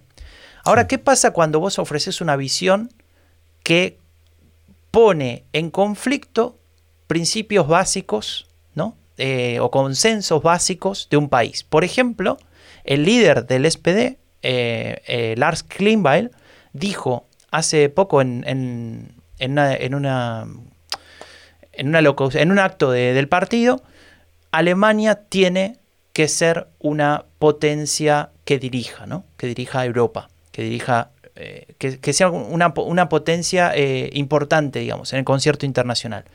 Y esto, ya lo, lo, lo analizará el doctor Fausto también, esto va en contra de la idea de, de Alemania digamos, de la posguerra, ¿no? Después, una, sí. una Alemania no puede ocupar esto. Hablamos de la potencia reticente, ¿no? Y demás. Yo, yo creo que ahí eh, Lars está bien, fue, quiso provocar, ¿no? Pero se- no sé qué se creyó Egonbar o algo. Eh, y, y madre mía, no estamos en ese nivel, ¿no? Y luego, está bien, usaron, era un evento de la Fritz Ever, ¿no? Eso, Em, exacto. Sí, y bueno, estaría bien que usaran la Fritz Ever también para otras cosas, no solo para lanzar este tipo de provocaciones. Em, también es una moda en, el- en la socialdemocracia europea. Ayer dijo, o antes de ayer, Pedro Sánchez en La Vanguardia, que es uno de los periódicos más leídos en España, que la izquierda tiene que hacérselo mirar el tema del gasto militar, ¿no? Lo del rechazo al, al aumento del gasto militar. Bueno, eh, estamos en shock y en medio de un shock uno puede escuchar mensajes que en otro momento y, y, eh, escucharlos más o menos tener ganas de escucharlos que en otro momento serían absolutamente disonantes, ¿no? Que no, que no querrías escuchar, que rechazarías. Y este Deutschland muss Führungsmacht werden, que suena muy heavy, eh, pues puede haber gente que le pueda gustar, pero desde luego Lars Klime lo ha tenido que pensar muy bien, ¿no? Para decir algo así. Sí, no sé, no sé en qué estaba pensando cuando lo pensaba, pero bueno. Em, Pero es algo, es algo bien, quiero decir, es algo que ha reflexionado, que no ha ido ahí a decir. eh, de hecho, vi que, bueno, llamó tanto la atención que vi que eh, la gente de Agenda Pública, como en criterio, tradujo el- el- su intervención al español y la compartió, ¿no? Porque es algo que, que ha generado mucho debate, ¿no? Sí, sí, sí, sí, totalmente. Porque eh, genera al- alguien de un líder socialdemócrata alemán impacta en las socialdemócratas, socialdemocracias eh, eh, de, de los países vecinos, ¿no? Claramente. Claro, claro, pero ya te digo, eh, a nivel de ese tema, eh, la socialdemocracia española, lo que queda de ella, y, y la alemana están muy alineados, muy alineados. Eh, bueno, para después en todo caso seguimos discutiendo en Discord sobre, sobre por qué Alemania puede o no puede o debe o no debe decir semejante frase, eh, o un líder alemán mejor dicho, pero vamos ahora a volver a los verdes, porque no, no nos queremos desviar y tampoco esto se trata de, de solamente de la socialdemocracia. Y los verdes también tienen contradicciones, ¿no? O al menos vos mencionabas hace un rato esto de ofrecer eh, principios flexibles. Y ahí es donde ap- aparecen las críticas, ¿no? Hace, hace Claro. un- unos días eh, nos escribía, creo que era Nadine, ¿no? En Twitter, nos hablaba de ciertas contradicciones, ¿no? Y, y qué pasa con, con ciertas decisiones de los verdes. Eh, y, y también lo mencionamos respecto de la, del Partido Liberal, ¿no? Que, que de hecho las, las, las contradicciones le, le impactan negativamente y los verdes no la dejan de tener. Por ejemplo, el tema de la guerra, ¿no? Partido Verde es un partido históricamente pacifista, ¿no? De hecho, nace en los 80 eh, hablando de desarme y demás. Vos habla- Sí. Digamos, estamos en marco de Guerra Fría, ¿no? Y, y- y miedo al holocausto nuclear y demás. Bueno, eh, evidentemente eh, ese discurso tiene que ser revisado por el gobierno actual o por los líderes actuales. Y aparece algo que mencionaba en el episodio pasado, creo, que decían, bueno, nosotros no es que somos un partido pacifista, somos un partido que defiende los derechos humanos, y como en Ucrania se están violando los derechos humanos, hacemos lo que hay que hacer. Reframing de categoría. ¿eh? De hecho, Franco, hay una encuesta que, sobre este tema que habla del eh, apoyo militar a Ucrania. ¿no? Y la pregunta es, ¿el gobierno eh, debería ser eh, precavido, prudente para no provocar a, a Rusia? ¿O debería ser decidido y, y, bueno, em, responder de manera dura a, a Rusia? ¿no? Sí. Entonces el 43% de los alemanes creen que debería ser prudente y el 50% de los alemanes creen que debería ser eh, eh, más decidido. Bastante Aquí es parejo, verdad- ¿no? Sí, bastante parejo, pero ahora vemos que no es así por partidos. Pero aquí recuerdas que Scholz, cuando se le criticaba por ser, digamos, eh, prudente con el tema del envío de armas, con el tema de, de, bueno, cosas que, que le pedían desde Ucrania, él decía, bueno, yo estoy intentando que no haya una tercera guerra mundial, ¿no? que también es un reframen guapo, ¿no? Porque si tu, tu visión es que mi trabajo es intentar que no haya una tercera guerra mundial, pues yo te apoyo, Scholz, yo te apoyo. Pero bueno, veíamos que por partidos es bastante diferente. Prudentes o precavidos, aquí quieren ser, que nunca lo son, los de AfD, para no provocar a Rusia, obviamente, porque bueno, son prorrusos muchos, ¿no? Claro. El 71%. Pero ¿quién es el, los, el, el electorado que más quiere que se, que se vaya contra Rusia de manera decidida y dura? Los verdes. Pues los verdes, aunque parece ¿no? Eh, mentira, ¿no? El 74% de los electores verdes quieren que, se, que el gobierno sea decidido en este tema. ¿no? Entonces, han dejado de ser pacifistas los, el electorado verde, ha dejado de ser pacifista el, el Partido Verde, ha cambiado o no la situación para una generación que no sabía lo que era una guerra de, de cerca. Este es un tema que daría para varios episodios, Franco, porque, porque a mí me gustaría hacer un focus group con esos eh, electores verdes que están eh, pidiéndole al gobierno alemán que sea más decidido y más duro contra Rusia. Porque mm, son los mismos que tienen colgados en sus balcones las banderas de, la paz, ¿no? Anti la guerra y todo eso, ¿no? Entonces, eh, ¿cómo, ¿cómo, se convive con eso, ¿no? Digamos, personalmente y políticamente. Eh, tener eso en tu balcón, mostrar eso y a la vez estar diciendo, no, envía más armas a Ucrania para apoyarles, aquí ir a saco contra Rusia, más sanciones, me da igual ya mm, provocarles, etcétera, ¿no? Sí, sí, ahí, eh, Es muy interesante eso, ¿no? muy interesante. ¿eh? Ahí, aparece este, esto lo mencionaste casi al pasar, pero me parece importante que hagamos un punto ahí. la idea de Scholz, o mejor dicho, la, estrategia discursiva de la socialdemocracia era hay que evitar que Alemania se convierta en eh, parte de la guerra, es decir, que sea parte de uno de los bandos, ¿no? En este caso de, aliado a Ucrania, por decir ya Los, ya, los, ya lo es. Claro, eh, entonces ese discurso que, lo que pretendía era justificar la, eh, digamos, la no acción de Alemania o la, o la acción demasiado moderada de Alemania, se desvanece cuando uno ve todos los días constantemente que esa guerra es cada vez más cruel, cada vez más, eh, digamos, más, terrible y que, y que eso no va a terminar pronto, digamos. Esto se parece de alguna manera cuando nos dijeron la pandemia dura dos semanas, ¿no? ¿Te acordás al principio? bueno, esto es parecido, ¿no? Esto va a durar un par de días, después eh, Putin hace un par de digamos, avanza un poquito en la frontera y después se vuelve a su casa y todo vuelve a ser como antes. No, bueno, vamos bastantes meses de guerra y no parece, los analistas dicen que no va a terminar ni este año, ¿no? Em, entonces, ahí es donde el discurso de la socialdemocracia eh, desaparece en ese sentido eh, y no logra captar al electorado que quería captar con ese discurso eh, para recibir apoyo, ¿no? Que tiene que ver con, no, no los jóvenes, que tal vez no, no vivieron una guerra o no, no saben lo que, lo que significa eso, tenerla cerca, sino aquellos boomers que son hijos o nietos de los que vivieron la Segunda Guerra Mundial y aquellos que vivieron durante toda su vida, adolescencia, edad adulta y demás, con el miedo al holocausto nuclear en medio de la Guerra Fría, ¿no? Sí, con la Guerra Fría, eso es. Con el muro de Berlín cruzando el país. De la Guerra Fría. Eso es, los hijos de la Guerra Fría. Esa gente tiene miedo, esa gente sabe eh, lo que es eh, que, de un día para otro se pueda terminar todo, esa gente ha hecho acopio de comida, ¿no? ¿Quién no? Tú no, tú viendo las noticias, todos hemos tenido miedo, ¿no? O tenemos miedo en algún momento, ¿no? A que todo escale más todavía. Ya bastante ha escalado, ¿no? Porque, bueno. Claro, pero ¿sabes cuál es la diferencia, ha habido Raúl? Muchos, muchos muertos en la guerra y muchas eh, eh, pérdidas.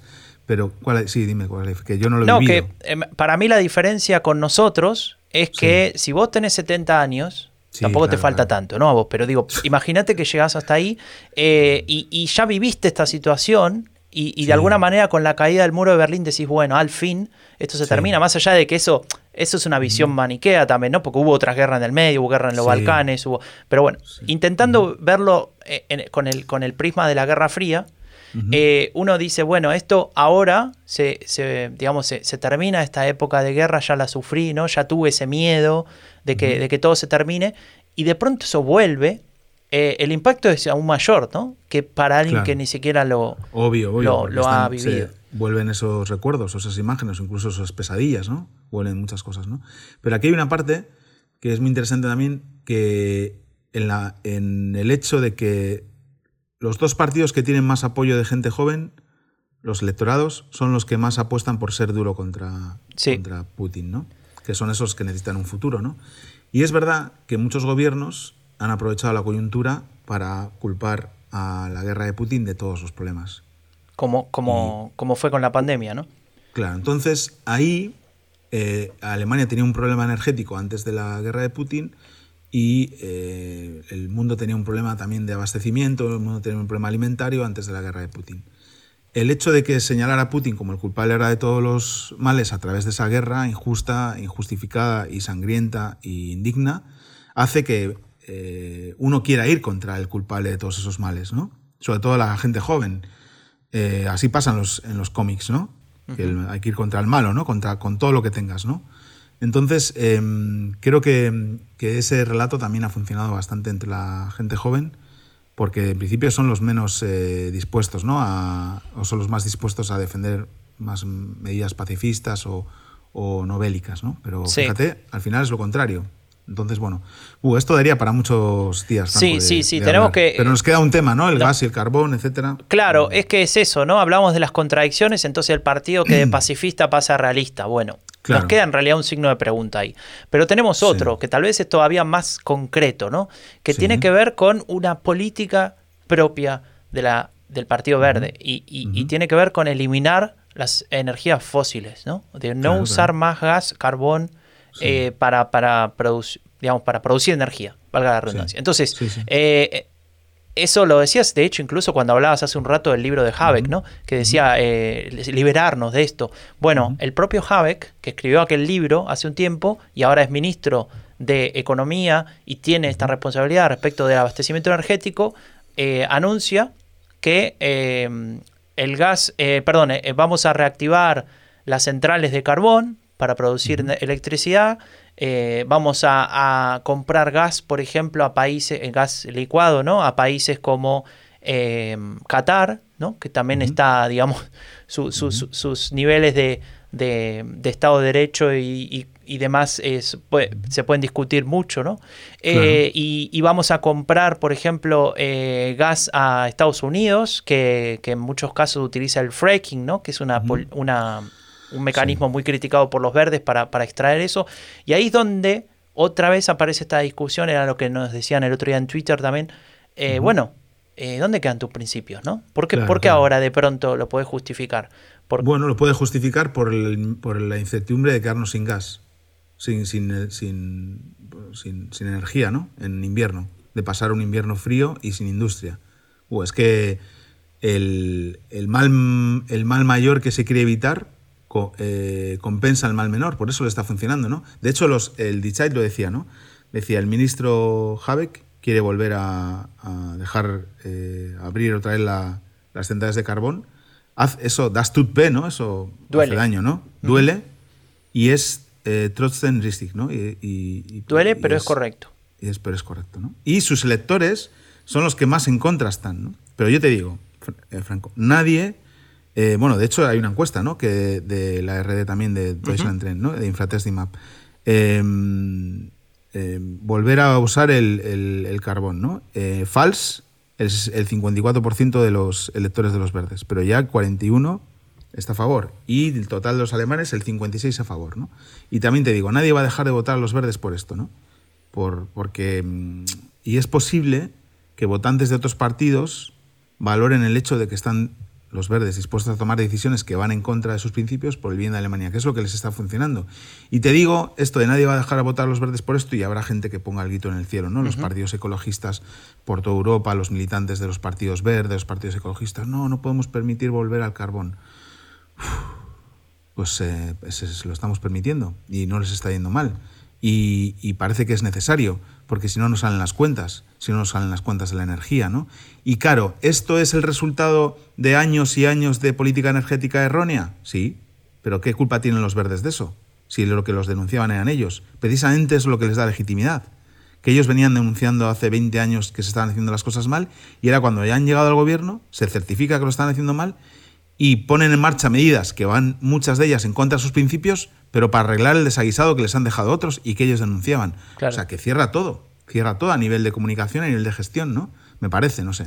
A mí me gustaría, me gustaría mucho escuchar acá la opinión de, Javier Peña y de, de, Jaime Bartolomé del proyecto Hope, que, que está en el Discord y que nos siguen también, porque ellos trabajan mucho eh, esta, esta, cuestión de medio ambiente y, y, sería interesante ver cómo, cómo lo analizan. Pero Raúl, ¿qué te parece entonces si para cerrar eh, este, este, este episodio verde, ¿no? En donde intentamos... Ya no hablamos más de los verdes, y hemos hablado poquísimo, solo una hora. Solamente una hora. Para, en, este episodio que, en el que intentamos de alguna manera poner eh, sobre la mesa qué está pasando con los verdes, al encontrar algunas claves del éxito actual, veremos cuánto les dura, porque los, los verdes suelen ser Eh, pues suelen ser partidos que, suelen ser un partido que cuando vienen las elecciones se caen, ¿no? Se desinflan.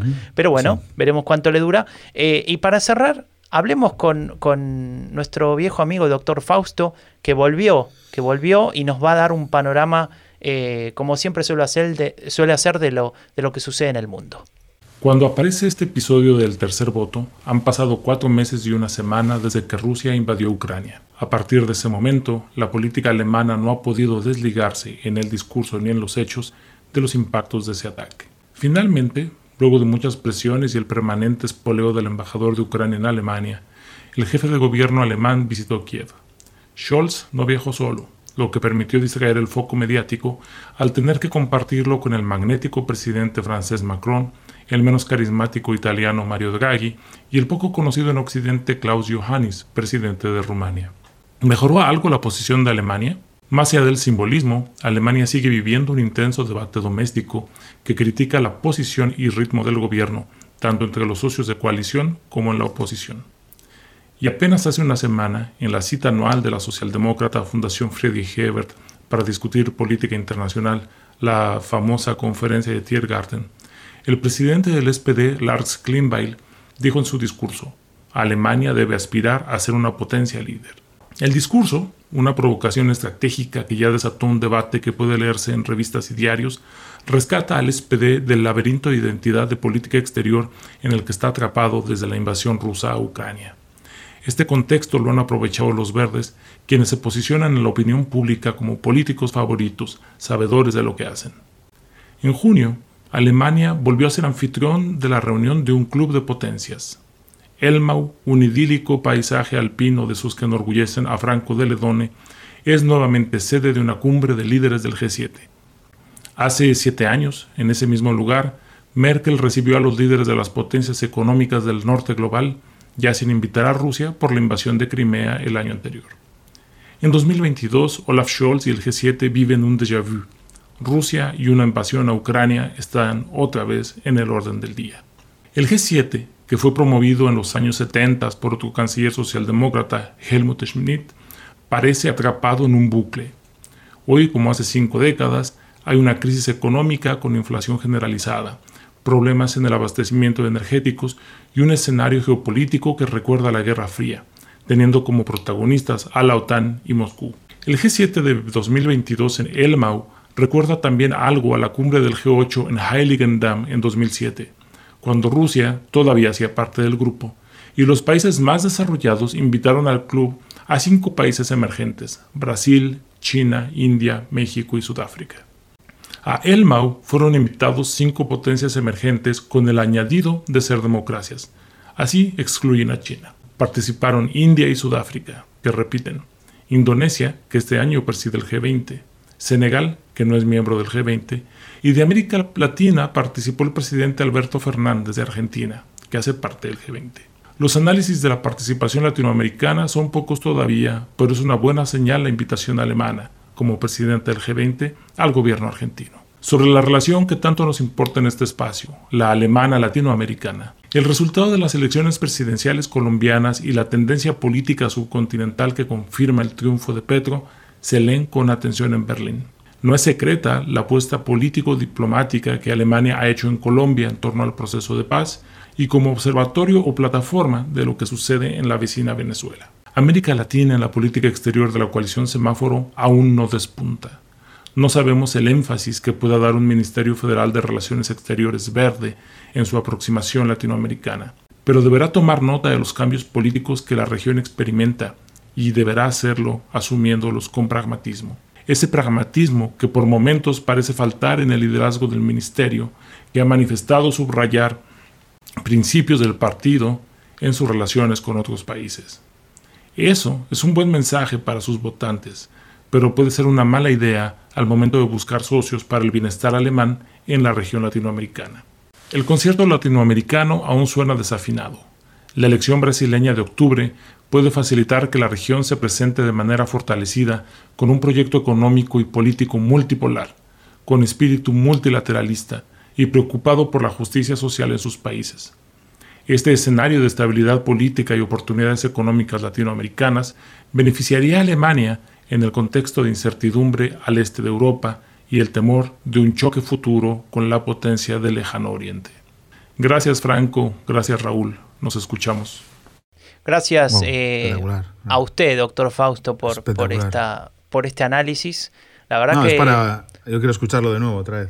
Sí, no, no, se, no se puede agregar nada y, es tan claro ¿no? en cada uno de los conceptos, más allá de que son bastantes elementos y, nos ayuda mucho a, cerrar justamente. No, no pero es de, altísimo nivel, o sea, este análisis es de altísimo nivel. Totalmente. Eh, quiere decir que podría, no, no, solo para la comunidad hispanohablante en Alemania, eh, a nivel de cualquier eh, investigador alemán o experto alemán, ¿no? Está, está a otro nivel, doctor Fausto.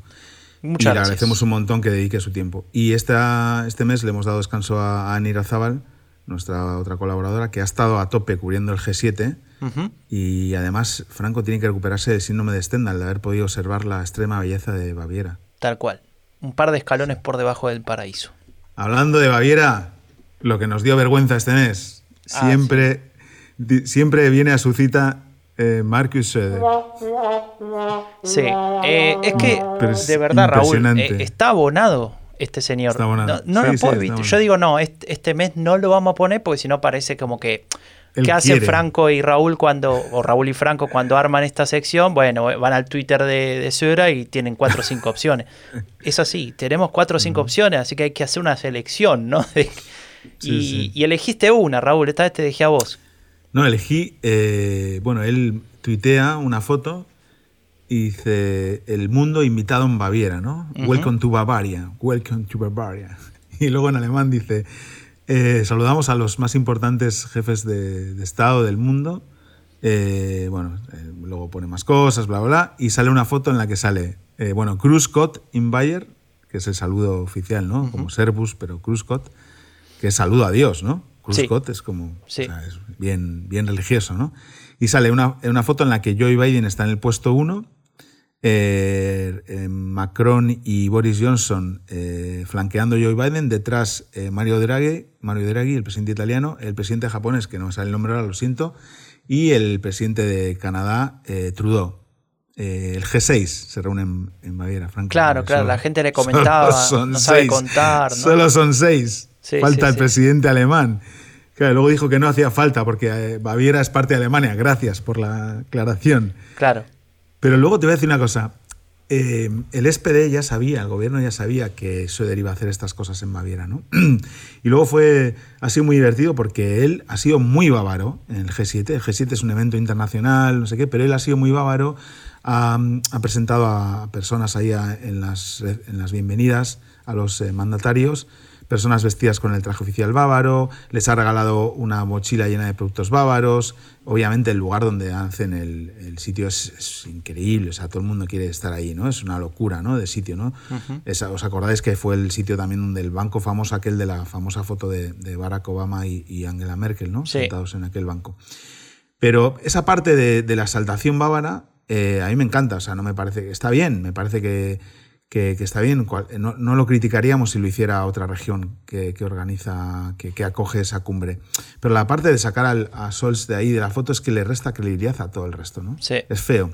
Es feo, pero bueno. Eh, yo voy a dejar un ejercicio antes de pasar al siguiente para, para quienes nos estén escuchando. Eh, vamos a dejar el link en, el, en la descripción del episodio. Quiero que busquen cuántas veces aparece la palabra Alemania o Deutschland en, en este tweet. Nada más. No, no sale, no sale ninguna. sale, no sale ninguna, perdón. Ya, te, ya me lo arruinaste. Bueno, no importa. no importa, Raúl. pero, hay cosas peores. Hay cosas peores. Vamos a, eh. para, para, ser equitativo, no solamente hablamos de, de, la CSU, sino que también hablamos eh, al otro lado de la escala ideológica. Bien, al otro lado. Vamos a hablar de Dilinque por segunda vez en este episodio, así nadie más se queja de que no mencionamos a Dilinque. Y lo vamos a hablar para, para contar que, que nos dio vergüenza. Sí, bueno, hubo el Congreso del Partido, es que Dilinque tuvo un resultado terrible, se quedó, no se quedó fuera del Bundestag porque consiguió eh, ganar tres distritos, entonces se entró a pesar de tener el 4,9% de los votos a nivel nacional y hubo un congreso, un congreso en el que eh, bueno, había dimitido una de las dos líderes y tenían que elegir nueva dirección. En medio del peor momento de su historia seguramente, una crisis también por un, tema de acoso sexual que hubo en, varias federaciones de Dilinque. eh, en la que más hubo en Hessen, que es donde es la, la actual La- dirigente actual, de, de sí, sí. De hecho, su marido estaba implicado en ello también, en fin, acusado. Un desastre. Y bueno, el- el- los que llevan la cuenta de Twitter de Ay, ay. decidieron que una ma- buena manera de seguir el, el, el- el- el Congreso era eh, ir tuiteando todo lo que dijera cualquiera que pillaba el micrófono en ese Congreso. Pero ¿cómo? Tuite- Eh, seleccionando las partes importantes. No, No, tuiteando contenido. todo. Tuiteando todo sin poner comillas, con lo cual parecía que, que lo tuiteaba de Linke. Y entonces hay algunas eh, buenísimas que una es Liebe que no sinen. Lo tenemos en la mano, porque Die Linke, eso somos nosotros. Mi nombre es Heidi Reichnitzek. Esa es mi oferta. Muchas gracias. ¿Qué? ¿Qué? Lo tiene en la mano, está bien. No Sí, queremos sí, saber sí. qué tiene en la mano, por favor. Y otro dice, en mi opinión, no necesitamos al ejército alemán. Otro. Muy bien, Thorsten en el medio de una guerra. Mira qué bien, qué bien, qué bien.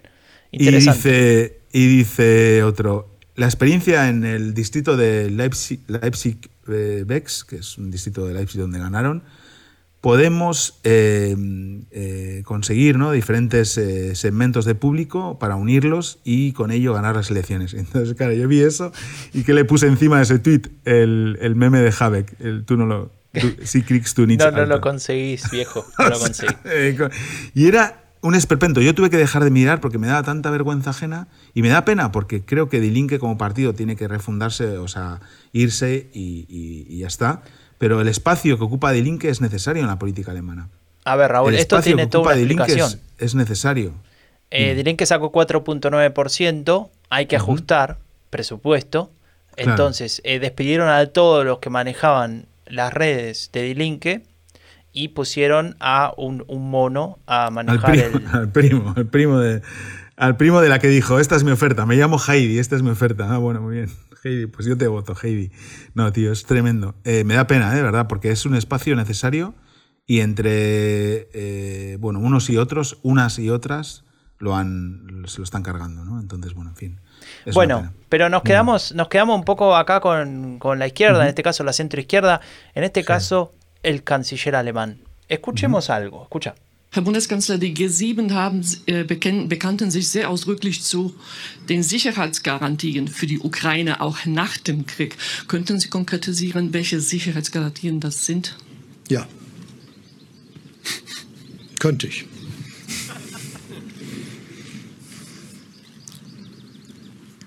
Das war's. Patéticas las. Bueno, patético el canciller, las risas también de compañeros de la periodista. Recordemos, para poner. ¿Lo cuentas tú o lo cuento yo? Porque estoy tan enfadado con esto que. No Lo sé. cuento y vos te enfadas, ¿qué te parece? Venga, va, cuéntalo. La periodista, eh, en esta conferencia de prensa, en el marco del G7, le no es pregunta... cualquier periodista, es la jefa de redacción mm, eh, principal de la Deutsche Welle. Rosalía Romaní. Bueno, pará, pero no te enojes todavía, Raúl. Espera que termine. Pará, pará. El- eh, la periodista le pregunta: ¿Usted eh, habló, ah, estuvo hablando de, de garantías de seguridad en respecto de, eh, lo- de la guerra y demás? ¿Cuáles Para son? después de la guerra, pa- para Ucrania, para después del conflicto. Claro, y dice: ¿podría usted explicar o contarnos cuáles son esas garantías? Y el canciller le dice: Sí, podría. Claro. y hace una pausa, que no fue un error de edición, yo edité bien, sino que eh, deja una pausa así y al final dice, eso es todo, como para aclarar de que estaba siendo eh, sumamente arrogante. Que esa eh, era su respuesta. Y haciéndose el gracioso, ¿no? Digamos, o no, o no sé bien qué quiso hacer, la verdad, porque No. cuesta imaginárselo. Mira, me, me molesta mucho la contestación, pero más las risas de los colegas de ella, ¿no? Que, que Eso decía Carmen que Viñas, ¿no? En- Que se ríen. sí, sí. que se ríen de... Y, tío, yo entiendo ¿eh? que hay cosas que no se pueden contestar. Pues mira, dice, sí, eh, lo, po- lo podría hacer, pero mira, le voy a pedir, eh, le pido disculpas, pero son algo que queda dentro de las deliberaciones de la cumbre y que es algo que por razones de seguridad no puedo contar y no lo voy a contar. Algo así, Claro, pero es que es una cosa, no sé, es ubicado, ¿no? En el, en el Aparte momento, que tiene que ver en con el lugar, en el tema. con el lenguaje. Yo no me quiero poner borde, pero esta persona, la periodista, tiene eh, historia migratoria polaca, es polaco-alemana, ¿no? Y esa manera de preguntar es muy de los emigrantes, de los migrantes que aprendemos el idioma, muy, muy, muy, eh, ¿cómo se dice? Höflich, ¿no? Como Sí, muy amable. Muy, amable, muy respetuosa con el condicional. Podría, conten- en lugar de kannst du, kannst du o can- o Sie, es könnten Sie, o, ¿no? o con un imperativo, ¿no? Es decir, con un diga, imperativo. explique sí, esas medidas. Sí, ¿no? explique, explique esa medida. Entonces se aprovecha de esa amabilidad que tiene que ver con una... A ver, la señora habla alemán perfecto, pero bueno, ella es, eh, tiene, un, tiene origen no alemán también, ¿no? Entonces, bueno, eh, y se aprovecha de eso para contestar de esa manera. La verdad es que es patético. No, además, a ver, eh, es innegable, ¿no? Que, que, que, a veces un, político, una política líder puede usar el humor para aflojar, para generar simpatía y demás, pero en este contexto es, absolutamente fuera de lugar, ¿no? Hemos visto, no sé, me acuerdo Angela Merkel cuando le hacían una entrevista en el marco de, creo que era el Día de la Mujer, no me acuerdo, pero era uno de estos, un, un evento así sobre, sobre temas de de trabajo y demás, y le preguntaban sobre cómo era ser canciller y qué hacía su marido, y ella decía, bueno, mi marido se ocupa de la barra de ropa, yo no sé, yo no sé bien cómo, cómo funciona la barra ropa, no me acuerdo, algo así decía. Entonces decía gracioso, qué sé yo, se podía discutir sobre eso. Pero eso es otra cosa. Claro, era en otro contexto, ¿no? Y aquí además eh, está yendo en contra de algo que es el derecho a informar, ¿no? y también a responder, eh, a ser respondida a las preguntas por parte de los periodistas. Pero responde así y mira, no, sí, eh, pero es que no, no se lo puedo revelar por razones de seguridad. Y ya está, punto. O por esas mismas razones de seguridad no se lo puedo revelar. Y ya está. Así que bueno, lo dejamos a, a Olaf Scholz en paz porque hoy le dimos ¿eh? bastante. Así que vamos a, a hacer un, un intermedio, eh, digamos, una sección intermedia, porque la puse en lo que me daba vergüenza y después la saqué porque en realidad no me, no me da vergüenza, sino que me preocupa, y es eh, el camino hacia la radicalización total de, de Alternative für Deutschland. Si alguna vez intentó eh, sinceramente formar parte del paraguas conservador, nacional conservador de Alemania, bueno, esto, esto claramente va quedando en el olvido porque hubo Congreso del Partido, la dirigencia actual volvió a ganar, pero por muy pocos votos. O sea, para un Congreso del Partido ganar por el 50 y pico por ciento es, muy mal resultado. Eh, y em, después de haber ganado, es decir, después de hacerse cargo de esa continuidad, Alice Weidel y Tino Schrupala, eh, se dieron un par de, de votaciones eh, internas, ¿no? De cambio de estatuto y demás, o de parte del estatuto. Por ejemplo, había un artículo que hablaba de que de que no, que no se podía trabajar en el partido con ex miembros o miembros de partidos como el NPD y demás, ¿no? que son partidos de extrema derecha en Alemania. Bueno, fue eliminado ese, ese inciso, ¿no? Para que efectivamente sí se pueda trabajar con esa gente. Y eh, esas eran todas medidas, todas propuestas de parte del el grupo más radical de AFD, liderado por Björn Höcke, y en contra de la flamante reelecta nueva dirigencia de AFT. Es decir, que en la misma medida en que lo votaron para que continúen, lo estaban vaciando de poder en el mismo acto, el mismo día. A tal punto llegó esto, digamos, fue una sucesión de medidas donde, donde salía perdiendo la dirigencia del partido, los líderes del partido, que se suspendió el, eh, el Congreso. Hubo, hubo, una moción para, no, cortamos acá, basta de votar, basta de, de quitarle de vaciar de poder a, los nuevos dirigentes, ¿no? Esto nos está dañando, decía uno de los, de los que propuso esta moción, y efectivamente se terminó antes el Congreso, y lo que la conclusión de esto, que posiblemente lo analicemos en el próximo episodio, es que este es, este es un partido que va a terminar siendo efectivamente un partido muy radical, eh, muy fuerte en el este del país y que va a poder seguramente condicionar la formación de esos gobiernos y eventualmente, según según eh, eh, cómo se ve el panorama mm. político, las políticas ¿no? que se desarrollen allí. Bueno, pero le daremos su merecido en el próximo episodio, ¿no? Tal cual. Bueno, lo que nos dio Esperanza Franco, eh, se derogó un artículo, el 219A del Código Penal en Alemania, bueno, que desde hace casi un siglo, porque era una norma de la época nazi, que aún estaba vigente en Alemania para vergüenza de todo un país, desde hace casi un siglo los médicos tenían prohibido y castigado con una pena proporcionar información objetiva sobre los métodos y los posibles riesgos a las mujeres que plantean interrumpir un embarazo, ¿no? Hablar del aborto. Tenían prohibido hablar de, del aborto, ¿no? Y esto se ha derogado por fin con una amplia mayoría en el Bundestag eh, y ahora, ahora, ¿no? Se decía, ¿no? Y bueno, en relación a esto que nos da mucha esperanza, queríamos disculparnos eh, con la audiencia porque en el último episodio en relación a este tema, de alguna manera le quitamos parte de la gran importancia que tiene. Es cierto que nos referíamos sobre todo a no poner el énfasis en la comunicación eh, en este tema, no que no fuera necesario hacerlo, obviamente, eh, acabar con esta anomalía, pero es que también está mal. Hay que poner el énfasis en la comunicación porque, como estamos viendo en los últimos días, hay una batalla reaccionaria a nivel mundial contra los derechos de las mujeres que nos interpela a todos, ¿no? porque no podemos perder esa batalla.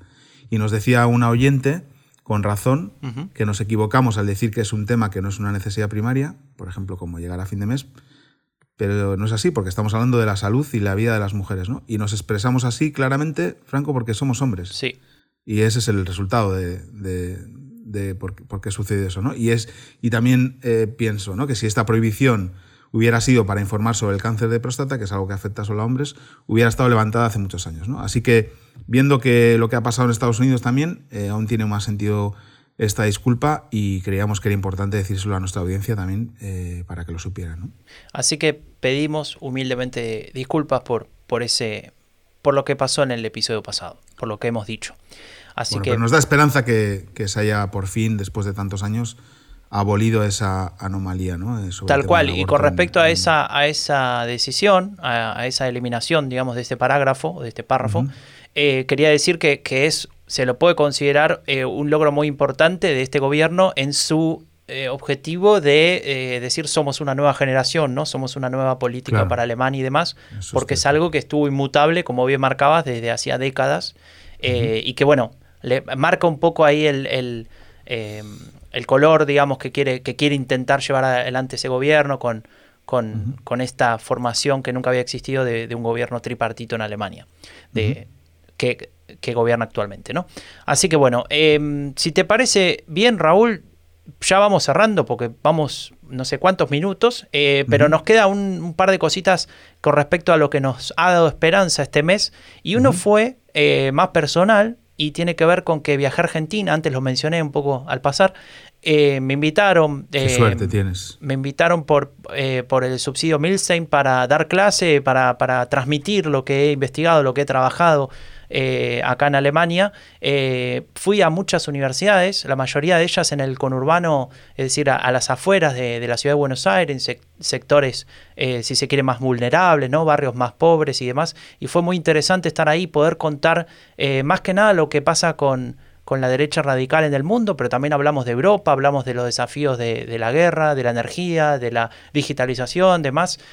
Hablamos también de qué significa eh, este fenómeno de la derecha radical eh, también en Latinoamérica. He aprendido mucho también de lo que está pasando allá, particularmente uh -huh. en Argentina. Uh -huh. Y lo que me gustó y lo que me dio esperanza eh, es que hay un interés eh, muy, muy legítimo para intentar entender qué significa este, esta cuestión de la ultraderecha y qué se puede hacer para que, por ejemplo, en Argentina, que fue donde estuve, no pase lo mismo que pasó en Brasil hace cuatro años. ¿no?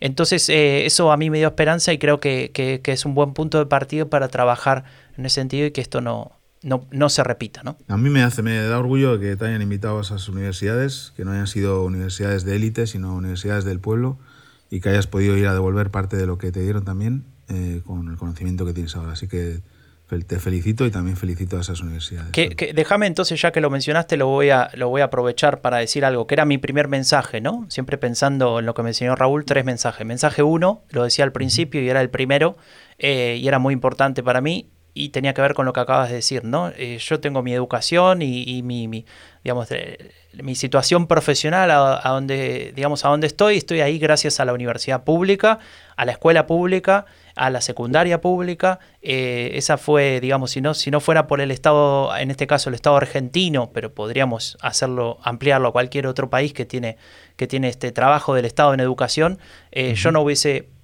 eh, tenido nada de lo que tengo ahora en términos, eh, digo, de, de, capital educativo y demás. Y creo que, que, eso es muy importante decirlo. Por eso al principio siempre decía, eh, yo estaba sentado ahí donde están ustedes y, y, la verdad es que es un orgullo poder venir acá para humildemente devolver una pequeña parte de todo lo que me ha dado este país desde el Estado. Bueno, si ahí no te prestan atención ya, es que fallaban los receptores. Bueno, y otra cosa que nos dio eh, esperanza y alegría eh, es que, bueno, terminó, no que terminó, sino el taller de podcast políticos que organizamos con el CAS, no que terminó, sino que bien terminó, que sí. bien terminó, eh, pues terminamos después de siete sesiones, Franco, siete semanas, sí. muchas semanas de preparación y también semanas después de post eh, taller en las que hay que hacerle el informe, uh -huh. ver la evaluación. Hicimos una, eh, contestaron pues la gran mayoría de los participantes a una, a una, evaluación después de que cada uno presentara su idea de podcast político, que fue genial. eh, en total de 30 propuestas de, de, podcast político que nosotros fuimos dando también devoluciones para ver qué se podía mejorar. Y la evaluación, eh, pues el 95% de los que contestaron dicen que salen mejor preparados del taller para hacer su podcast y la, la gran inmensa mayoría quería, querría seguir formándose en eso y la verdad es que las puntuaciones nos dan hasta un poco vergüenza de lo altas que son, tanto a la organización como a los contenidos, como a los diferentes ponentes que, que participaron. No sé, aquí desde aquí damos las gracias de nuevo a la CAS por darnos esta oportunidad, a toda la gente que participó y también a, bueno, a Milagros de Lorenzi, que ha sido, eh, sin ella no hubiéramos podido organizar este taller, la productora del podcast Eurocast y ya eh, gran amiga de Rombo Podcast y a Marabat, a Santiago Rodríguez y a Pablo Fischer por la ayuda con, con los contenidos de, del, del, taller. Así que estamos muy contentos con eso. ¿Y, y qué más decir? ¿no? Eh, ¿qué, ¿qué, más satisfacción que, podés que poder compartir la experiencia, lo, lo, que uno ha aprendido en este, en este proceso de, de hacer podcast? Y hablando de, de, hacer podcast, hace no mucho tiempo hacíamos este podcast, Raúl, escucha. ¿Te acordás? Claro, me acuerdo, dan ganas de salir de fiesta. Este podcast. Algún, estoy mirando Openers ahora en Google. Openers en Berlín este fin de semana.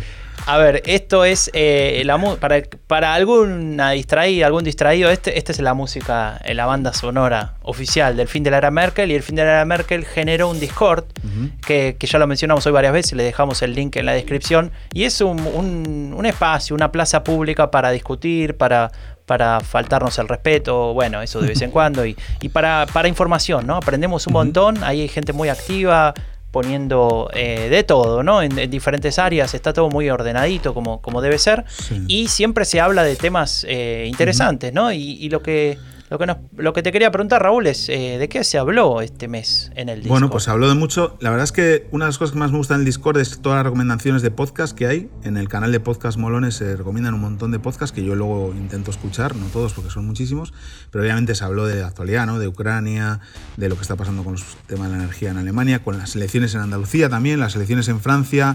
Y también se habló de Colombia, ¿no? Y a mí me, me dio gusto compartirles eh, una noticia de que la victoria de, de, de Petro, de, del candidato de la izquierda en Colombia, tiene mucho que agradecer a un consultor español y a su equipo, eh, Antonio Guterres Rubí, el líder de Ideograma, donde ahí hay grandes amigos de nuestros, de, como Xavier Petivi, ¿no? con quien hemos organizado algún Beers en Politics, que tuvo resultados eh, espectaculares para algunos de nosotros en nuestras vidas. Y quería, pues me, me, dio orgullo pensar que un español y su equipo, eh, pues un montón de, de consultores eh, de, de, mi país, ayudaron a, que, a la victoria de, de Petro en, en, Colombia. ¿no? Y bueno, lo puse ahí en Discord y estuvimos también hablando de ello.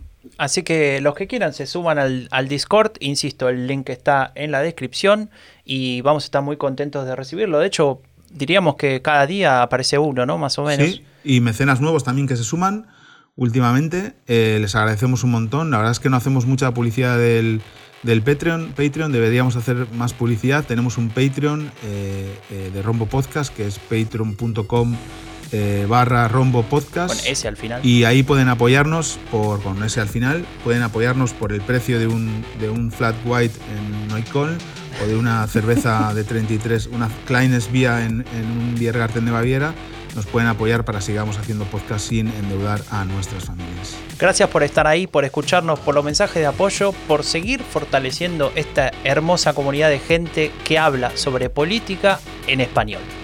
Sumate al Discord, eh, te dejamos, como te decía, el link en la descripción. Nos puedes seguir en Twitter, nos puedes seguir en Instagram, nos puedes seguir en Twitch, aunque deberíamos reforzarlo. Y no sé, ¿tenemos cuenta de TikTok, Raúl? Todavía no me lo preguntas cada mes y no tenemos. ¿no? Perdón, es que me olvido que, que, me respondes. Somos Raúl Gil y Franco de Ledone y nos vemos el mes que viene con otro episodio de El Tercer Voto, Política Alemana en Español, una producción de Rombo Podcast.